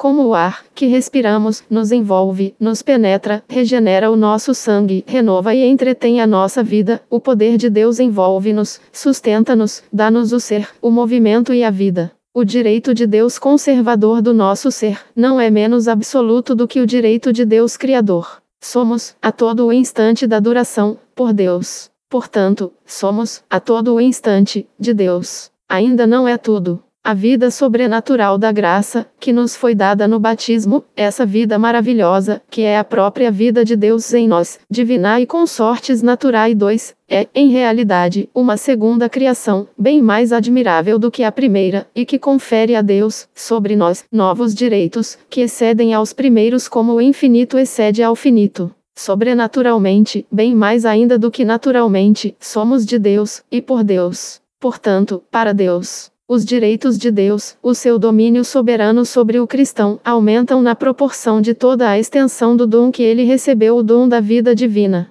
Neste novo dom, que liberalidade! Tínhamos-los perdido pelo pecado. Deus nulo deu de novo. Tornou a dá-lo à humanidade pela redenção. Dá-o de novo a cada um de nós, pelo batismo e pela providência. Torna a dá-lo, até aos pagãos, se seguem a luz natural da sua consciência, pelo desejo do batismo. Como torna ele a dá-lo? Superabunda 23, com superabundância. E a custa do que? Será sem esforço, sem sofrimento da sua parte? Podia fazê-lo. Um só ato da humanidade do Verbo teria sido suficiente para resgatar milhares de mundos. Não o quis para fazer-nos apreciar mais a sua grandeza, e para tocar mais o nosso coração endurecido, foi por sua pobreza, por sua humildade, pelo seu trabalho, pela sua obediência, pelos seus sofrimentos, pela sua morte, pelo seu sangue e pela sua vida, que nolo deu novamente, que nos resgatou. Pretioso sanguine redemisti 4. Se a justiça consiste em dar a cada um o que lhe é devido, o que devemos a Deus, sendo infinito, pois que o valor é infinito, e o preço pelo qual o recuperamos infinito também, a justiça confere a Deus, sobre nós, direitos infinitos, direitos absolutos. Eis o que nos diz a razão, e que o homem não nos venha dizer: Não pedi para nascer, tivessem me deixado no nada. Objeção insensata, que limita o supremo poder de Deus, tirando-lhe o direito de criar. Objeção que dá direitos ao nada, o direito de recusar-se ao ser. Objeção que põe em paralelo o nada com Deus. O que Deus não teria o direito de dar, o direito de ser bom, o direito que vós tendes. Sim, vós, o direito de serdes pai? Deus não teria o direito de criar? Deus deveria pedir licença ao nada, antes de produzir o ser? Não, mil vezes não. Pelo seu amor e a sua onipotência, Deus cria o homem, eleva-o ao estado sobrenatural, resgata-o e salva-o. Estes atos de Deus constituem o homem na dependência e no dever, conferindo-lhe, ao mesmo tempo, os direitos necessários para cumprir o seu dever e alcançar o seu duplo fim: a glória de Deus e a sua própria felicidade. O homem foi criado para Deus, diz Santo Inácio, resumindo tudo nestas três palavras. Para Deus, isto é, para reconhecer os seus direitos, para submeter-se a Ele, para glorificá-lo. Parte 4. Deus é o nosso soberano Senhor o Senhor da nossa inteligência, do nosso coração, da nossa vontade, da nossa atividade, do nosso corpo e da nossa alma. A nossa vida não nos pertence, é dele, e devemos dedicar-lhe. A vida sem utilidade é a maior das injustiças para com Deus, lesa todos os seus direitos. Eis o que nos diz a razão, condenando a vida improdutiva, inútil. A vida que não traz utilidade é condenada pela natureza desde a raiz de uma herbácea, que absorve os sucos da terra para alimentar-se, até aos astros que giram por cima de nossas cabeças, em obediência a leis necessárias, e numa admirável e perpétua harmonia. Tudo trabalha na natureza. Tudo grita ao inútil. Trabalha também por tua vez. Mas ainda temos considerações mais atuais e evidentes. A vida inútil é condenada pela sociedade, porque a prejudica e ofende, privando-a do que lhe é devido. Meus senhores, tendes recebido muito da sociedade, e é nessa proporção que lhe deveis pagar. Porque fostes pagos antecipadamente, não é razão para não merecerdes o vosso salário. O que seríeis vós, e o que teríeis sido, sem a sociedade? As casas que vos abrigam, o vestuário que trazeis, o pão que comeis, os prazeres da arte, da ciência, da literatura, todas as comodidades da civilização que gozais, tudo isto, é a sociedade que o deveis. Não seria a mais iníqua de todas as injustiças, se os beneficiados com tantas vantagens não contribuíssem com as suas habilitações pessoais e trabalho, para o bem geral e para a riqueza comum?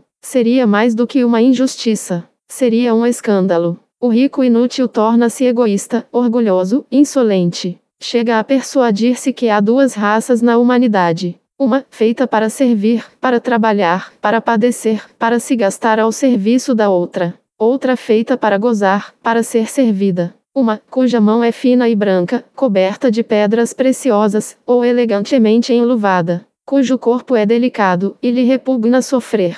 Cuja vida é feita de perfumes, de flores e prazeres. Outra, cuja mão é rude e calosa, o corpo endurecido pela dor, a vida devotada ao trabalho e ao sofrimento. Oh, não, não, rico, inútil e cego, não há duas raças na humanidade. Há só uma. Todos os homens são irmãos e devem auxiliar-se mutuamente. Ou antes, se houvesse uma preferência no coração de Deus, no coração daquele que nos há de julgar a todos, seria pelos pobres e trabalhadores. A vida daquele que deve servir de modelo a todos nós, daquele que nos resgatou, salvou, foi uma vida de trabalho, de pobreza, de sofrimento. A mão daquele que foi pregado na cruz, para nos livrar do pecado e da morte eterna, é a mão de um trabalhador. O inútil constitui um escândalo para a sociedade, e, por isso mesmo, uma ameaça para a sua existência, um fermento perpétuo de revolução, um perigo de morte. Um dia, atravessando um dos nossos boulevards, tive a empolgante demonstração de tudo isto. A alguns passos do lugar em que eu me encontrava e adiante de mim, para uma soberba carruagem à porta de um hotel. Uma senhora, maravilhosamente vestida, apeia-se com sua filha. Nesta ocasião, do lado oposto ao da carruagem e perto de mim, passava, afadigadamente, uma jovem operária, que levava um embrulho debaixo do braço. A pobre mocinha ia, penso eu, levar obra feita a alguma freguesa, e receber algumas moedas, para o seu sustento e, talvez, o de sua família. Vendo a senhora e sua filha descerem do carro, parou repentinamente, e o seu olhar, tornando-se bruscamente refulgente, tomou uma expressão profunda e singular de dor e de inveja. Olhava para aquele soberbo vestuário, para aqueles cavalos de preço, e, sem dúvida, dizia consigo mesmo: Com tudo isto, teria eu o bastante para alimentar minha família, durante muitas semanas. É a inveja que se apodera do coração do pobre, quando o Fausto dos ricos o deslumbra e lhe aparece como um escárnio.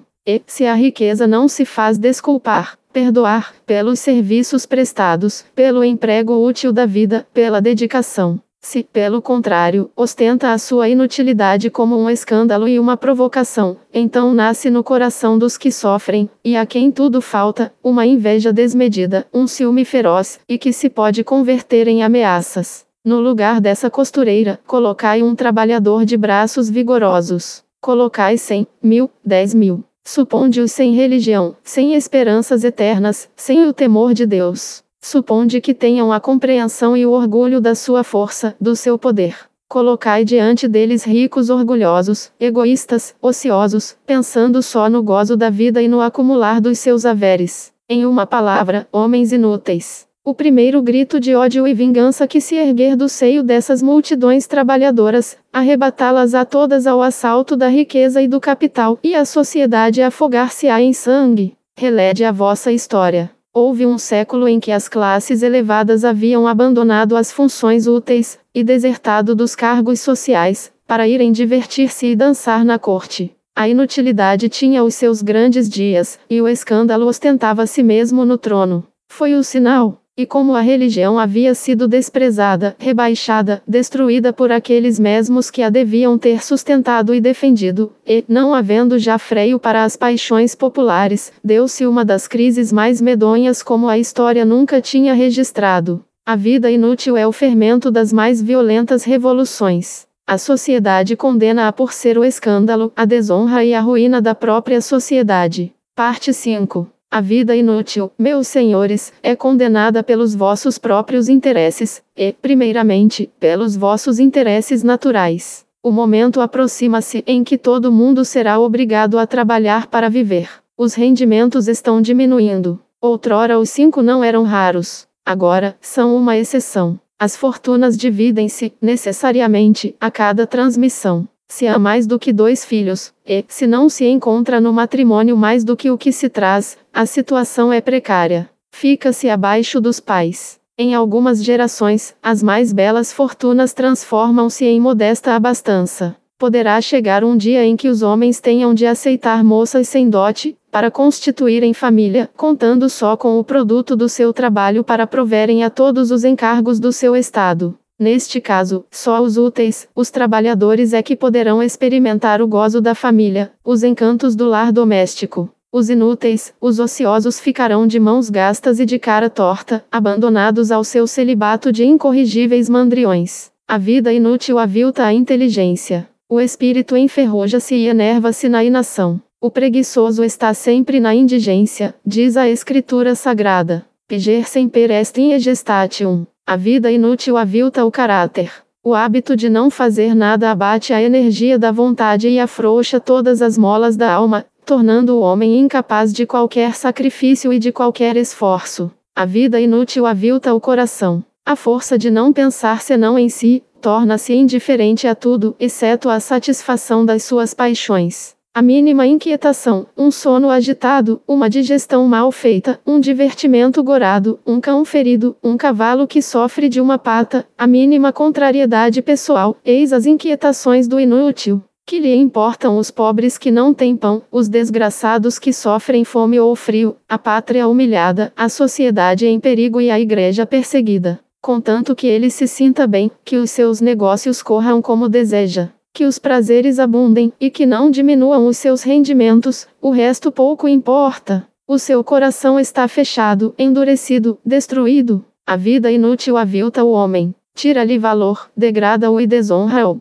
Não é mais a vida nobre da inteligência e do coração, do espírito e da alma. É a vida do animal. A vida inútil é uma vida fastidiosa. A felicidade que o inútil procura, foge dele como a sua sombra. Nunca consegue alcançá-la. E, tarde ou cedo, um vácuo horrível se formará em torno dele. Nem para si mesmo, nem para os outros terá prestígio. E, não sabendo ao que há de ater-se, passa a vida a matar o tempo e a consumir-se em inúteis remorsos. Numa certa idade, por demasiadamente tarde, é impossível refazer a vida. É uma vida desfeita em que se morre de aborrecimento. A vida inútil, enfim, meus senhores, é, sobretudo, condenada pelos vossos interesses sobrenaturais, isto é, pelos vossos melhores e mais duráveis interesses. É uma vida sem merecimentos, sem valor aos olhos de Deus, e perdida para o céu. O inútil poderá ter tido as mãos cheias de dinheiro, cheias de grandes acontecimentos, repletas de prazeres. Porém morrerá sem levar nada consigo. Morrerá de mãos vazias. É uma vida culpável por todos os erros que ela traz consigo, necessariamente, como consequência inevitável da inação. Os maus desejos matam o preguiçoso, diz a Escritura Sagrada. Desideria Occidunt Pigrum 2. O inútil não é inativo senão para o bem mas para brotarem e medrarem os maus germens, é um terreno fertilíssimo, onde o mal rapidamente se desenvolve. Nele é tão fácil e pronto o desenvolvimento do pecado, quanto moroso e lento o da virtude. É presa fácil de todas as paixões, de todas as desordens e de todos os vícios. É uma vida culpada em si mesmo, dissemo-lo, porque foi condenada por Deus e Jesus Cristo, e porque a inação, a ociosidade, a inutilidade são um verdadeiro pecado. Não fazer o bem basta para desagradar a Deus, para carregar-se das mais graves responsabilidades e incorrer nos mais horríveis castigos. Conheceis a parábola do Evangelho. Um homem rico, vestido de púrpura e linho, fazia todos os dias festins esplêndidos. Havia à sua porta, estendido por terra, um mendigo, chamado Lázaro, todo coberto de úlceras, que desejaria alimentar-se das migalhas que caíam da mesa do rico. Mas ninguém lhe as dava. Os cães vinham lamber as suas úlceras. Aconteceu morrer o mendigo levado pelos anjos ao seio de Abraão. O rico também morreu, e foi sepultado no inferno. Então, do meio de seus tormentos, erguendo os olhos, viu Abraão ao longe e Lázaro em seu seio, e pôs-se a gritar: Abraão, meu pai, tem piedade de mim, e manda-me Lázaro, que molhe o dedo na água, para refrigerar-me a língua, pois estou mortificado nesta chama. Abraão respondeu-lhe: meu filho, lembra-te que, durante a tua vida, não recebeste senão bens, e que Lázaro não recebeu senão males. Agora está consolado e tu estás mortificado. Em todas as coisas, entre nós e vós, há um imenso e eterno abismo, que é impossível transpor a uns e a outros três. Pensastes, sem dúvida, meus senhores, que se tratava daquele que foi rico em bens deste mundo, e fez deles mau uso, guardando-os para si, sem dividi-los com os pobres. E não vos enganastes. Mas há outra riqueza maior do que a dos bens perecíveis deste mundo, e que não é menos apontada pela parábola do Evangelho. É a riqueza da inteligência, do coração, da vontade. São todos os tesouros de uma natureza bem dotada, capaz de compreender, de amar, de dedicar-se, de fazer conhecer a verdade e amar o bem. Há uma riqueza ainda mais nobre. É a dos bens sobrenaturais da graça e os méritos de Jesus Cristo. É a riqueza de uma alma que vive da fé, da esperança e da caridade, que vive da própria vida de Deus. O rico que faz festins esplêndidos é o cristão que se ajoelha à mesa sagrada para alimentar-se da carne e do sangue de seu Deus. Quanto maior é a riqueza, a muito mais obriga. Quanto mais tendes, tanto mais deveis dar aos pobres, aos desgraçados, aos famintos, aos incrédulos, aos pecadores e a Deus. Se não dais nada, se guardais tudo para vós, se sois o inútil, sois o mal rico, sepultus est in inferno 4. E para ficardes mais bem avisados, meus senhores, para não poderdes pretestar nem ignorância, nem boa fé, Jesus Cristo, no Santo Evangelho, quis dar-vos antecipadamente a própria sentença e a causa formal da condenação dos réprobos, nas palavras que eles ouvirão no juízo final. Voltando-se para eles, o soberano juiz dir-lhes a Retirai-vos de mim, malditos. Ide para o fogo eterno, porque tive fome e não me destes de comer. Tive sede e não me destes de beber.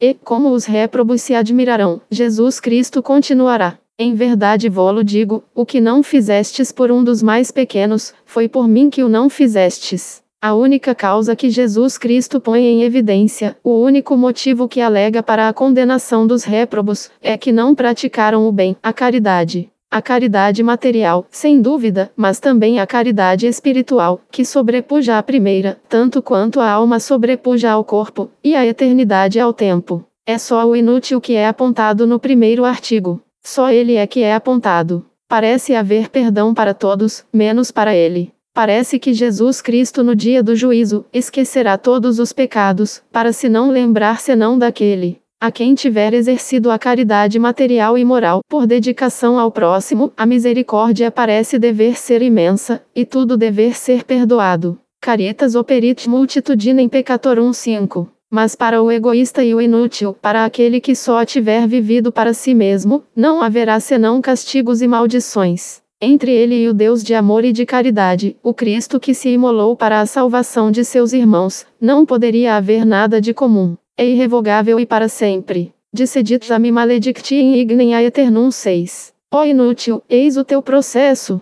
Eis-te condenado pelo céu e pela terra, pelos homens e por Deus. Que vais fazer? Aonde te vais refugiar contra a cólera celeste? Coa faci e tua fugiam sete. Nada mais tens que fazer do que condenar-te a ti mesmo, condenar a tua vida, mudá-la, torná-la tão nobre, útil, caritativa e dedicada, quanto tiver sido baixa, egoísta e estéril, para que possas merecer ouvir no último dia a sentença da eterna felicidade. Vinde, benditos de meu Pai, tive fome e destes-me de comer. Tive sede e destes-me de beber, possui o reino que vos foi preparado, desde a origem do mundo 8. Terceira sessão. O Apóstolo Parte 2. Parte 1. Hoc est proeceptum, meum ut diligates invicem, sicut dilexivos. É meu preceito que vos ameis uns aos outros, como vos amei eu mesmo. S. João 15, 12. Meus senhores, que um católico tenha deveres fora da família, deveres para com a sociedade, a igreja e a pátria, que tenha para ele, ao lado do dever do marido e do pai, o dever do cidadão, do cristão, do homem para com os seus semelhantes ao lado do dever familiar, o dever apostólico e social, é a própria evidência. O católico não é, segundo um velho prejuízo, restabelecido por Bacon, um emigrado para o seu íntimo, cuidando somente da sua salvação e dos seus interesses espirituais. Tem encargos de corpo e alma para com os seus semelhantes, e, especialmente, para com os que fazem parte da mesma cidade, da mesma pátria.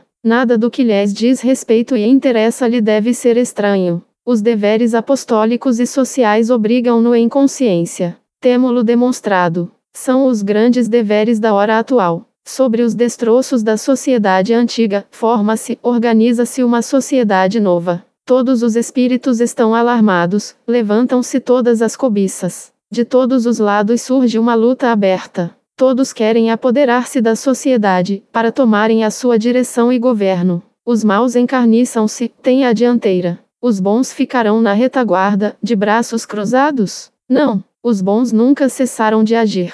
Os seus esforços multiplicam-se todos os anos. Vê-se chegar o momento, onde, sob a pressão dos acontecimentos, eles avançarão todos. Há alguns anos, que era preciso convencê-los da necessidade de agirem, abalá-los, empurrá-los. Agora, está dada a impulsão. Começou o movimento, não parará. Os inúteis, os egoístas, tornar-se-ão cada vez mais raros. A vergonha, o medo, o despertar também, esperemo-lo, dos sentimentos nobres forçá-los-ão à ação, por sua vez. Pregar o apostolado será sempre necessário, para despertar os adormecidos, e estimular os bons. Mas o mais urgente, neste momento, é determinar as suas condições, regular a sua marcha e marcar o papel que os homens têm a desempenhar. Será todo o fim desta construção. Ah, meus senhores, para o dever social e o apostolado dos católicos, condições gerais e permanentes, condições especiais e transitórias. As primeiras são os mesmos princípios do apostolado, que não podem variar, que se encontram em todos os séculos. Os segundos são as formas que devem tomar esses princípios, para se adaptarem às sociedades modernas e às necessidades da hora presente é ao apóstolo por excelência, ao modelo perfeito de todo o dever social e apostólico, a Jesus Cristo, que pediremos os princípios do apostolado. Od est praeceptum meum ut diligatis invicem, sicut dilexivos. É a nós que compete precisar as aplicações modernas deste preceito. Ora, Jesus Cristo entregou-se inteiramente ao dever do apostolado. Com a sua inteligência, a sua vontade e atividade, o seu coração, o seu ser e a sua vida dedicou-se-lhe por completo. Também nós devemos entregar-nos inteiramente a Ele. É a sua ordem sicut de lexivos. Devemos amar e consumi-los tanto como Ele, mas devemos fazê-lo, segundo as leis da sociedade moderna, e como convém à nossa época. É o que vamos ver.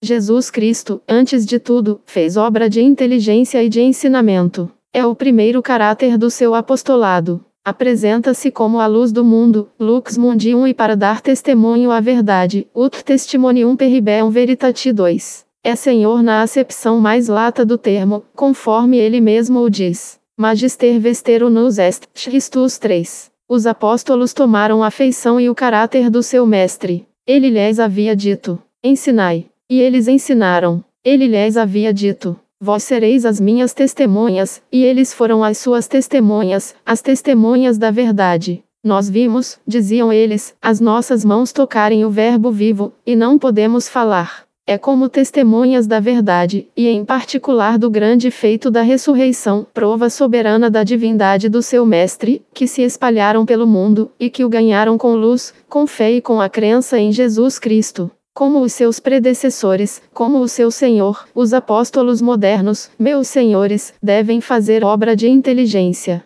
Devem revestir este primeiro caráter de serem testemunhas da verdade, homens de luz, de saber, de convicção. É a primeira e indispensável condição do apostolado moderno. Primeiro, é preciso ter luzes, ideias. Sem ideias, nem desejo, nem impulso, nem poder, é a morte. E a primeira de todas as ideias é a de crer na utilidade do apostolado e do dever social. É crer que Deus fez as nações sanáveis 4, que se pode fazer bem, substituir a vida e a saúde pelas teorias insalubres e mortíferas, e que, em vez de se restringir a gemer, a lamentar-se, a erguer os braços para o céu, o que é certamente mais cômodo, mas o que é a negação do dever, e a deserção do posto de combate. Depois, é preciso fazer ideias justas não ter um catolicismo seu, mas o catolicismo da Igreja, um catolicismo preciso e completo, o único capaz de renovar a sociedade. Atualmente, duas tendências nos dividem. Um só esperam na liberdade, pelo horror do despotismo do outrora.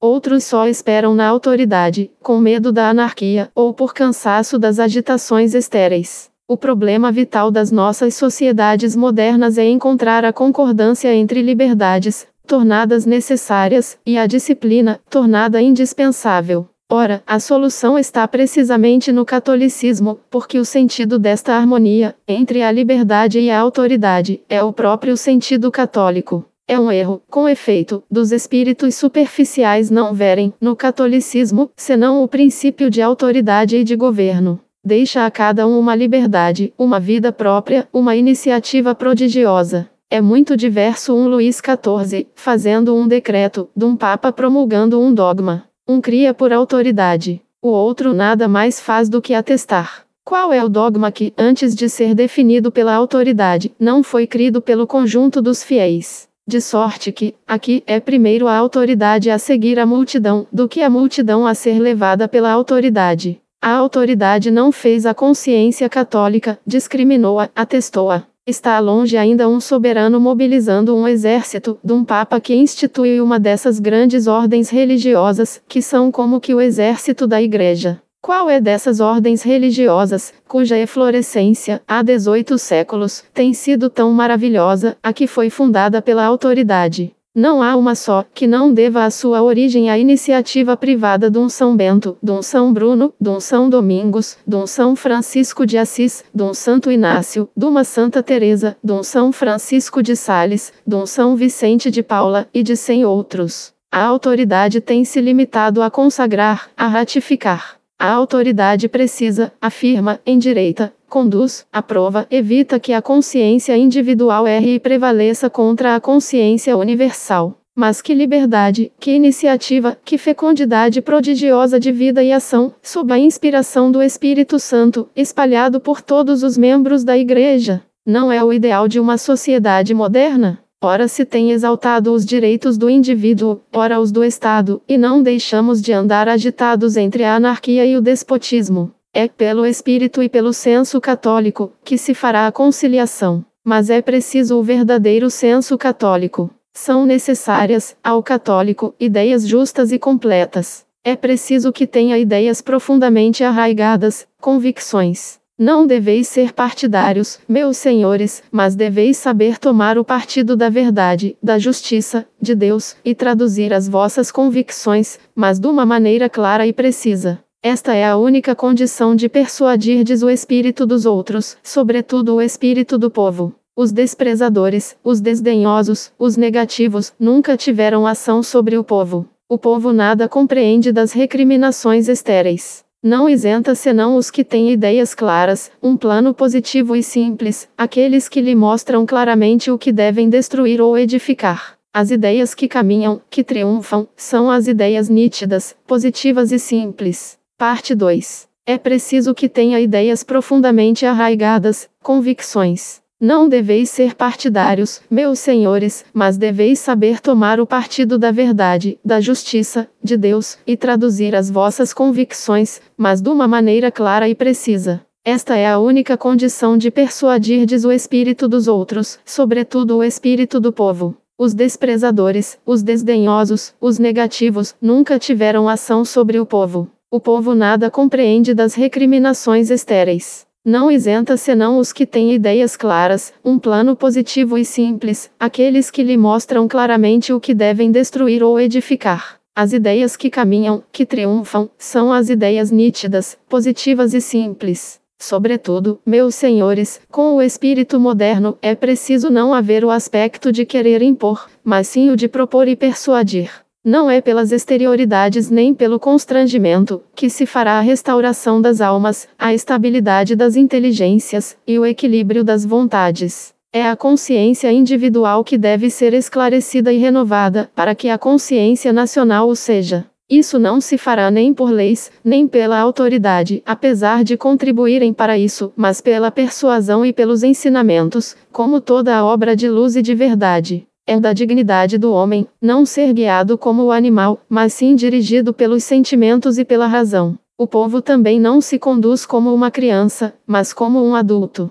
É preciso esclarecer o seu espírito, persuadi-lo, levá-lo a compreender e a submeter-se à verdade. Enfim, as ideias do apostolo devem ser essencialmente desinteressadas, para prevalecerem. E Jesus Cristo foi o no supremo grau. Tinha o direito de dizer: não procuro a minha glória, mas a glória de meu Pai. A minha doutrina não é minha, é a doutrina de aquele que me enviou. Não encontrou nela interesse pessoal, vantagem humana. Como recompensa da sua propaganda de ideias, não recebeu senão humilhações, sofrimentos e a morte. Deveu o seu suplício ao seu desinteresse. Mas deveu-lhe também o triunfo das ideias que trazia ao mundo, e todos os seus apóstolos fizeram como ele. É que a verdade não é do homem, a sua força está em que vem de mais alto do que ele. Mas é preciso que se faça sentir, e o povo é muito desconfiado a este respeito. Que interesse tem ele em dizer isto? Ou mais explicitamente, o que ganha com isto? É a pergunta que se faz sempre.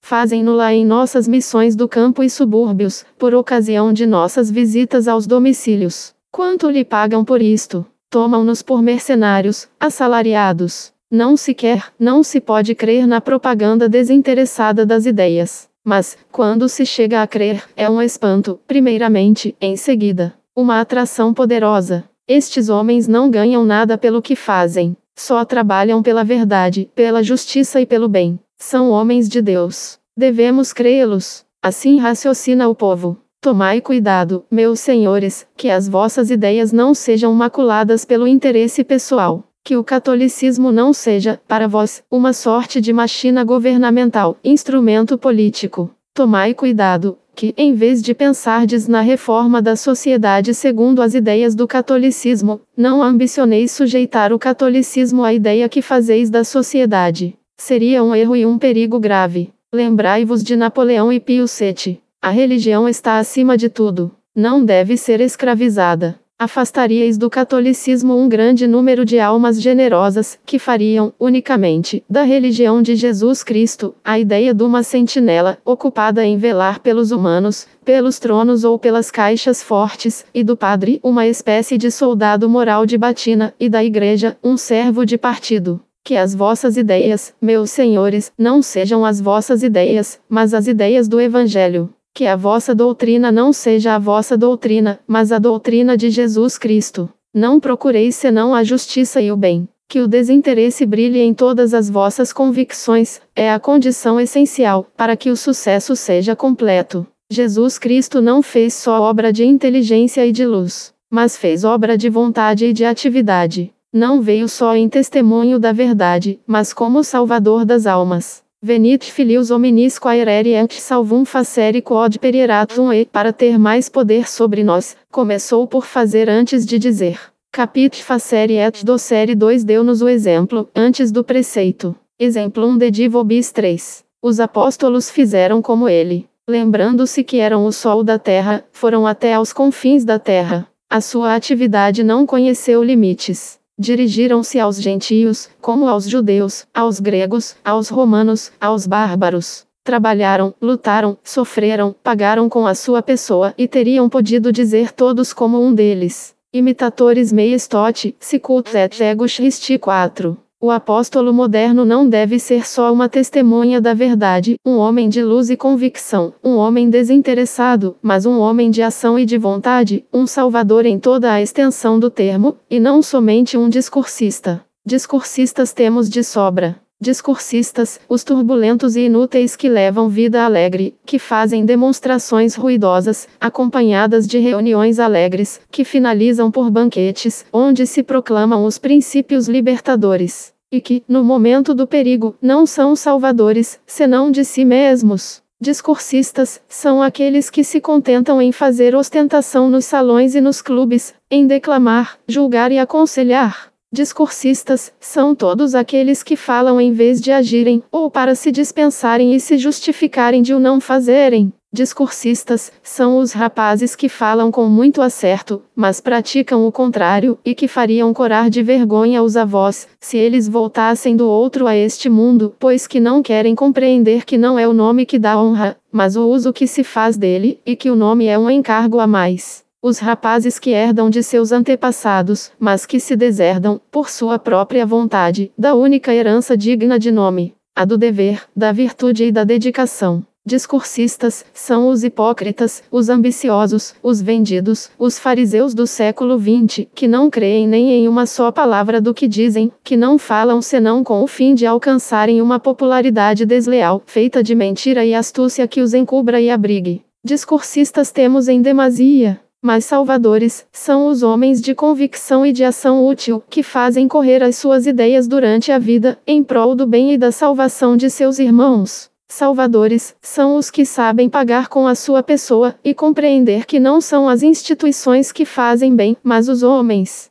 Salvadores são os rapazes que se apartam das inutilidades de tantos outros, da ociosidade, de todas as seduções da mocidade, das distrações fáceis e dos prazeres elegantes, e, na febre do trabalho, de exame, de posição a conseguir, arranjam ainda tempo para os padroados, as reuniões apostólicas, as obras pias. Salvadores são os pais de família que, desempenhando funções honrosas, embora apertados pelos deveres dos seus cargos e da sua posição, vão levar aos trabalhadores, aos pobres, aos humildes, alguma coisa de seu tempo, de sua inteligência, de sua dedicação. Vão falar-lhes do que lhes diz respeito, interessar-se pelos seus trabalhos e por suas vidas. Salvadores são os instrutores da mocidade, os irmãos e irmãs da caridade, os padres e religiosos que renunciaram às doçuras do lar, às alegrias da família, a tudo, para consagrarem a sua vida ao bem e à felicidade dos outros, a elevar os espíritos, a aliviar os corpos, a fortalecer as almas, a distribuir, por todos os que sofrem, os benefícios de uma dedicação, que é inesgotável, porque vem do infinito e volta para ele.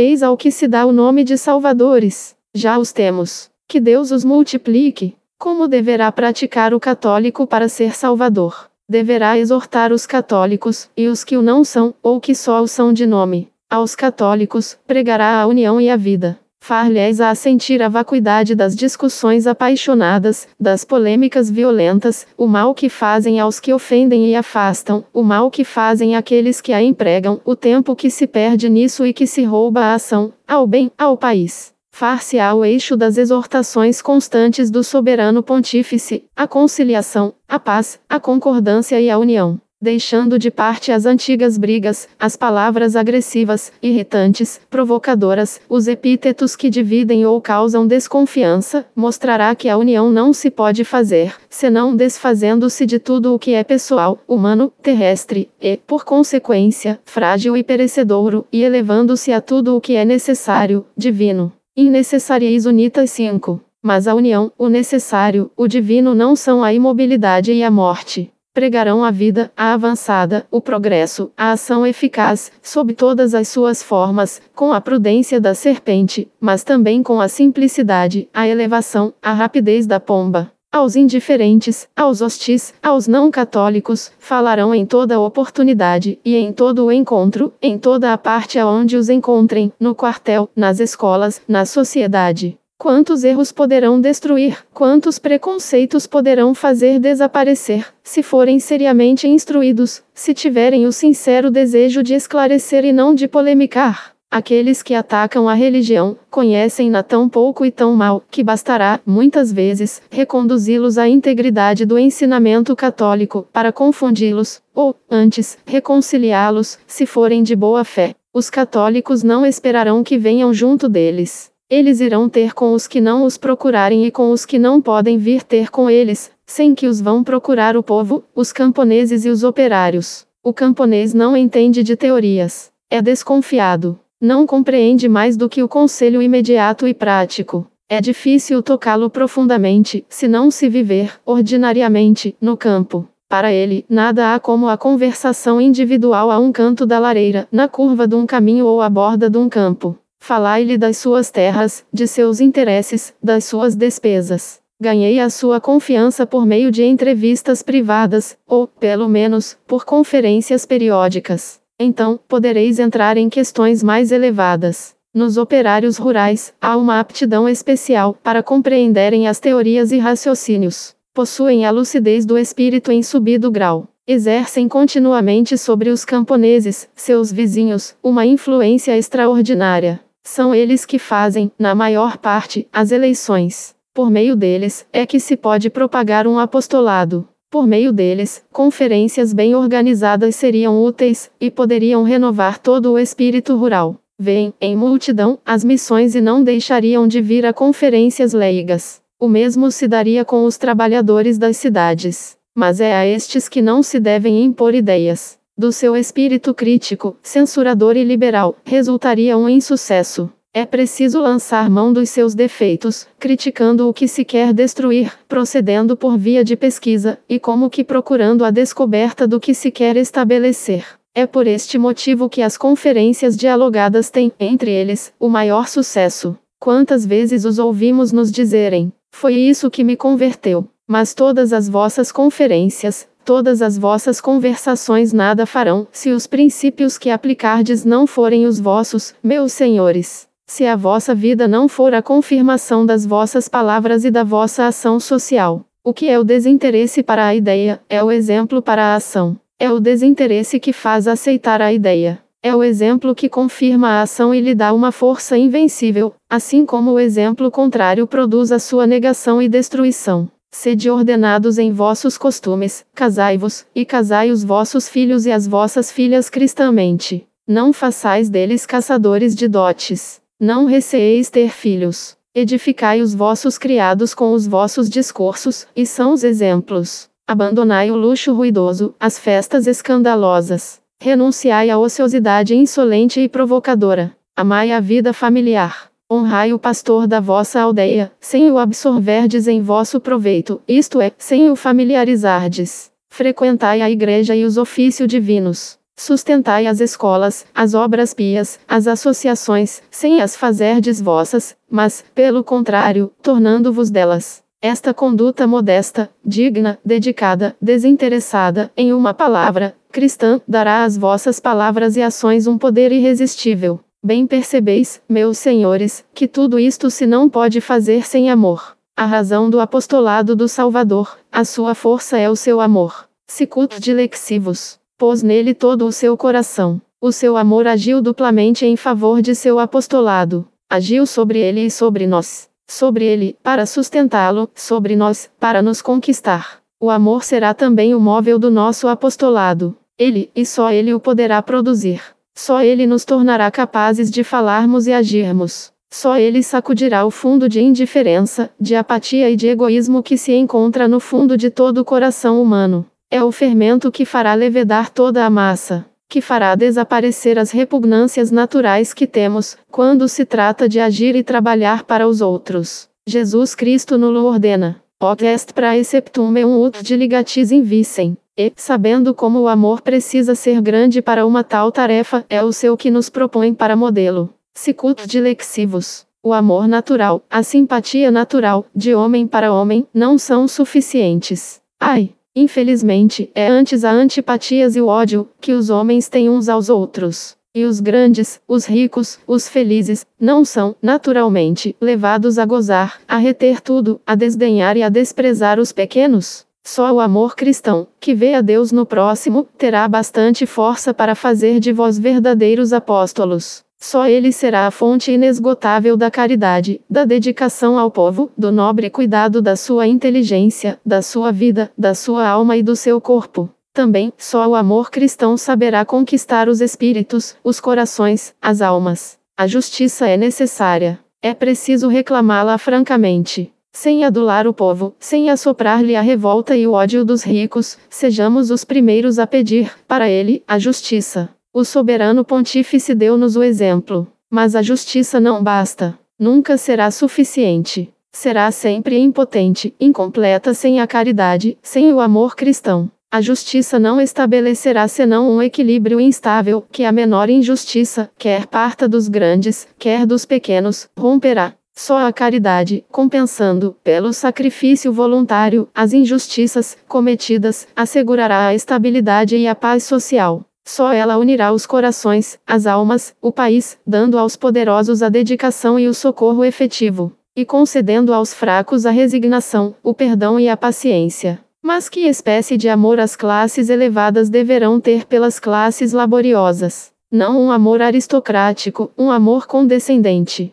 A palavra traduz bem o meu pensamento. Não um amor que desce, que parece descer indo até ao povo. Estaria longe de ser suficiente. O povo não tolera que o humilhem e desprezem. São inúteis as recriminações a este respeito. É assim, e, em seu lugar, seriam os, provavelmente, como ele. O povo não pede que a gente se humilhe diante dele, mas não suporta a insolência e o desprezo. Quer que se lhe fale como de homem para homem e com respeito, que o estimem como igual, que creiam nele, que tenham confiança nele, que o tenham em alguma conta. Não está nisto o amor cristão? Jesus não disse aos seus apóstolos: Não vos chamarei servos, mas chamar-vos-ei meus amigos. Seis não devemos nós falar, agir, sentir, amar, como ele? Sicut de lexivos. É um amor de amigo e de irmão que se nos pede. O amor cristão vai mais longe. Jesus lançou-se aos pés dos seus apóstolos e disse: Vim para o meio de vós como quem serve.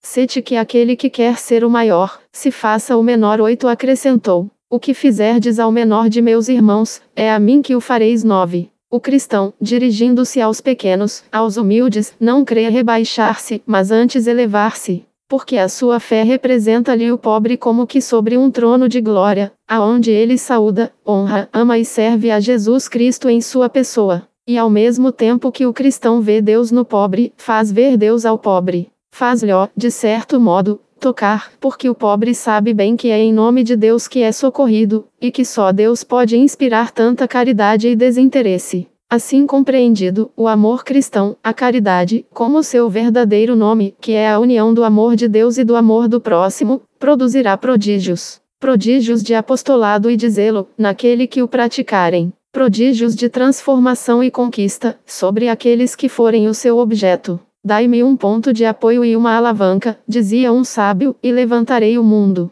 No mundo moral, o ponto de apoio é Deus, a alavanca é a caridade. O amor conduzir-nos à última virtude do apóstolo, a dedicação. Dedicar-se é mais do que amar, é ir até os confins do amor, como Jesus, cujo evangelho nos diz. Infinem dilexit. 10. Dedicar-se é mais do que dar a inteligência, a atividade, o coração. É dar-se completamente o corpo, a alma, ser e a vida. Foi assim que Jesus Cristo se deu, foi assim que se tornou o nosso Redentor. Ninguém tem maior amor do que aquele que dá a vida por aqueles que ama. 11 E eu doa. Ninguém má tira, doa livremente. 12 Eis o Redentor. Toma sobre si os pecados dos outros, faz-se vítima, e, em lugar deles, é imolado. Foi o que fez Jesus Cristo. Foi sobre a cruz que nos resgatou. Seguindo o seu exemplo, os apóstolos tornaram-se de todos. Gastaram tudo e gastaram-se a si mesmos. Foram os mártires do seu apostolado e os redentores do mundo.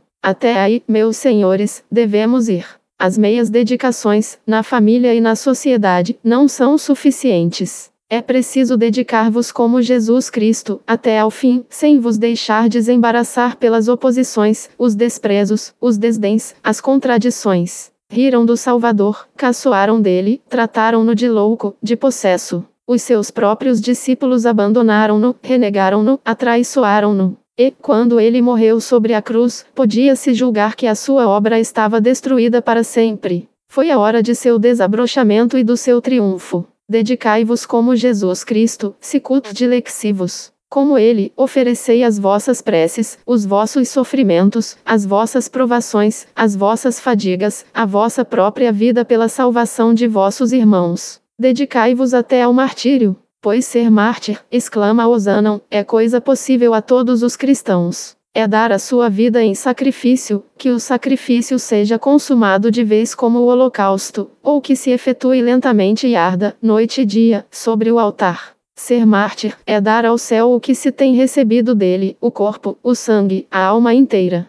É dedicar-se na família e para fora, para com os seus e os outros, para com a pátria e a humanidade é dedicar-se na humildade, no sacrifício, na oração, no dever, pelo triunfo de tudo o que é justo e santo, de tudo o que é nobre e bom. É dedicar-se ao bem dos homens e à glória de Deus, sicut de lexivos. Não digais. É impossível. Houve quem fizesse nos séculos passados. Há quem faça no nosso século. Osanam, Montalembert, de Melun, para não citar senão estes. Há quem o faça todos os dias à nossa vista. Não se nomeiam os vivos, olha-se para eles, admiramo-los, imitamo-los. Vós os conheceis. Dedicai-vos como eles. Jesus Cristo vô-lo ordena, e as necessidades dos tempos em que estamos vos fazem disso uma obrigação urgente. Quando um exército atravessa um país assolado pelo inimigo, redobrar de disciplina e coragem, de padecimento e audácia, unir-se em volta da bandeira, e dedicar-se até a morte, é o dever sagrado do soldado. Como será o triunfo, ou, pelo menos, a honra da pátria? Tal é o mundo aonde estais, meus senhores invadido pelo erro, o cepticismo e todas as doutrinas falsas, arrasado pelos esforços dos maus, é um campo de batalha onde tudo se vai decidir. Não, não, já não é permitido, já não é possível ficar indiferente. É ao redor da cruz que nos devemos agrupar todos. É, após Jesus Cristo, o nosso chefe, que devemos marchar. É sob o seu olhar que devemos combater os combates da inteligência e da verdade, os combates da vontade e da atividade, os combates do exemplo e do desinteresse, os combates do amor e da dedicação. É sob o seu olhar que devemos vencer ou morrer, porque se trata da justiça e do bem, da virtude e da verdade. Trata-se, verdadeiramente, da vida ou da morte, da vida ou da morte das almas, da vida ou morte do mundo para o levantamento da pátria, para a salvação das almas e a glória de Deus. Sede, pois, os soldados e os apóstolos do dever e da dedicação. Sede os seus heróis, e, se preciso for, os seus mártires. O est praeceptum meum ut diligatis in vicem sicut dilexivos. Amém.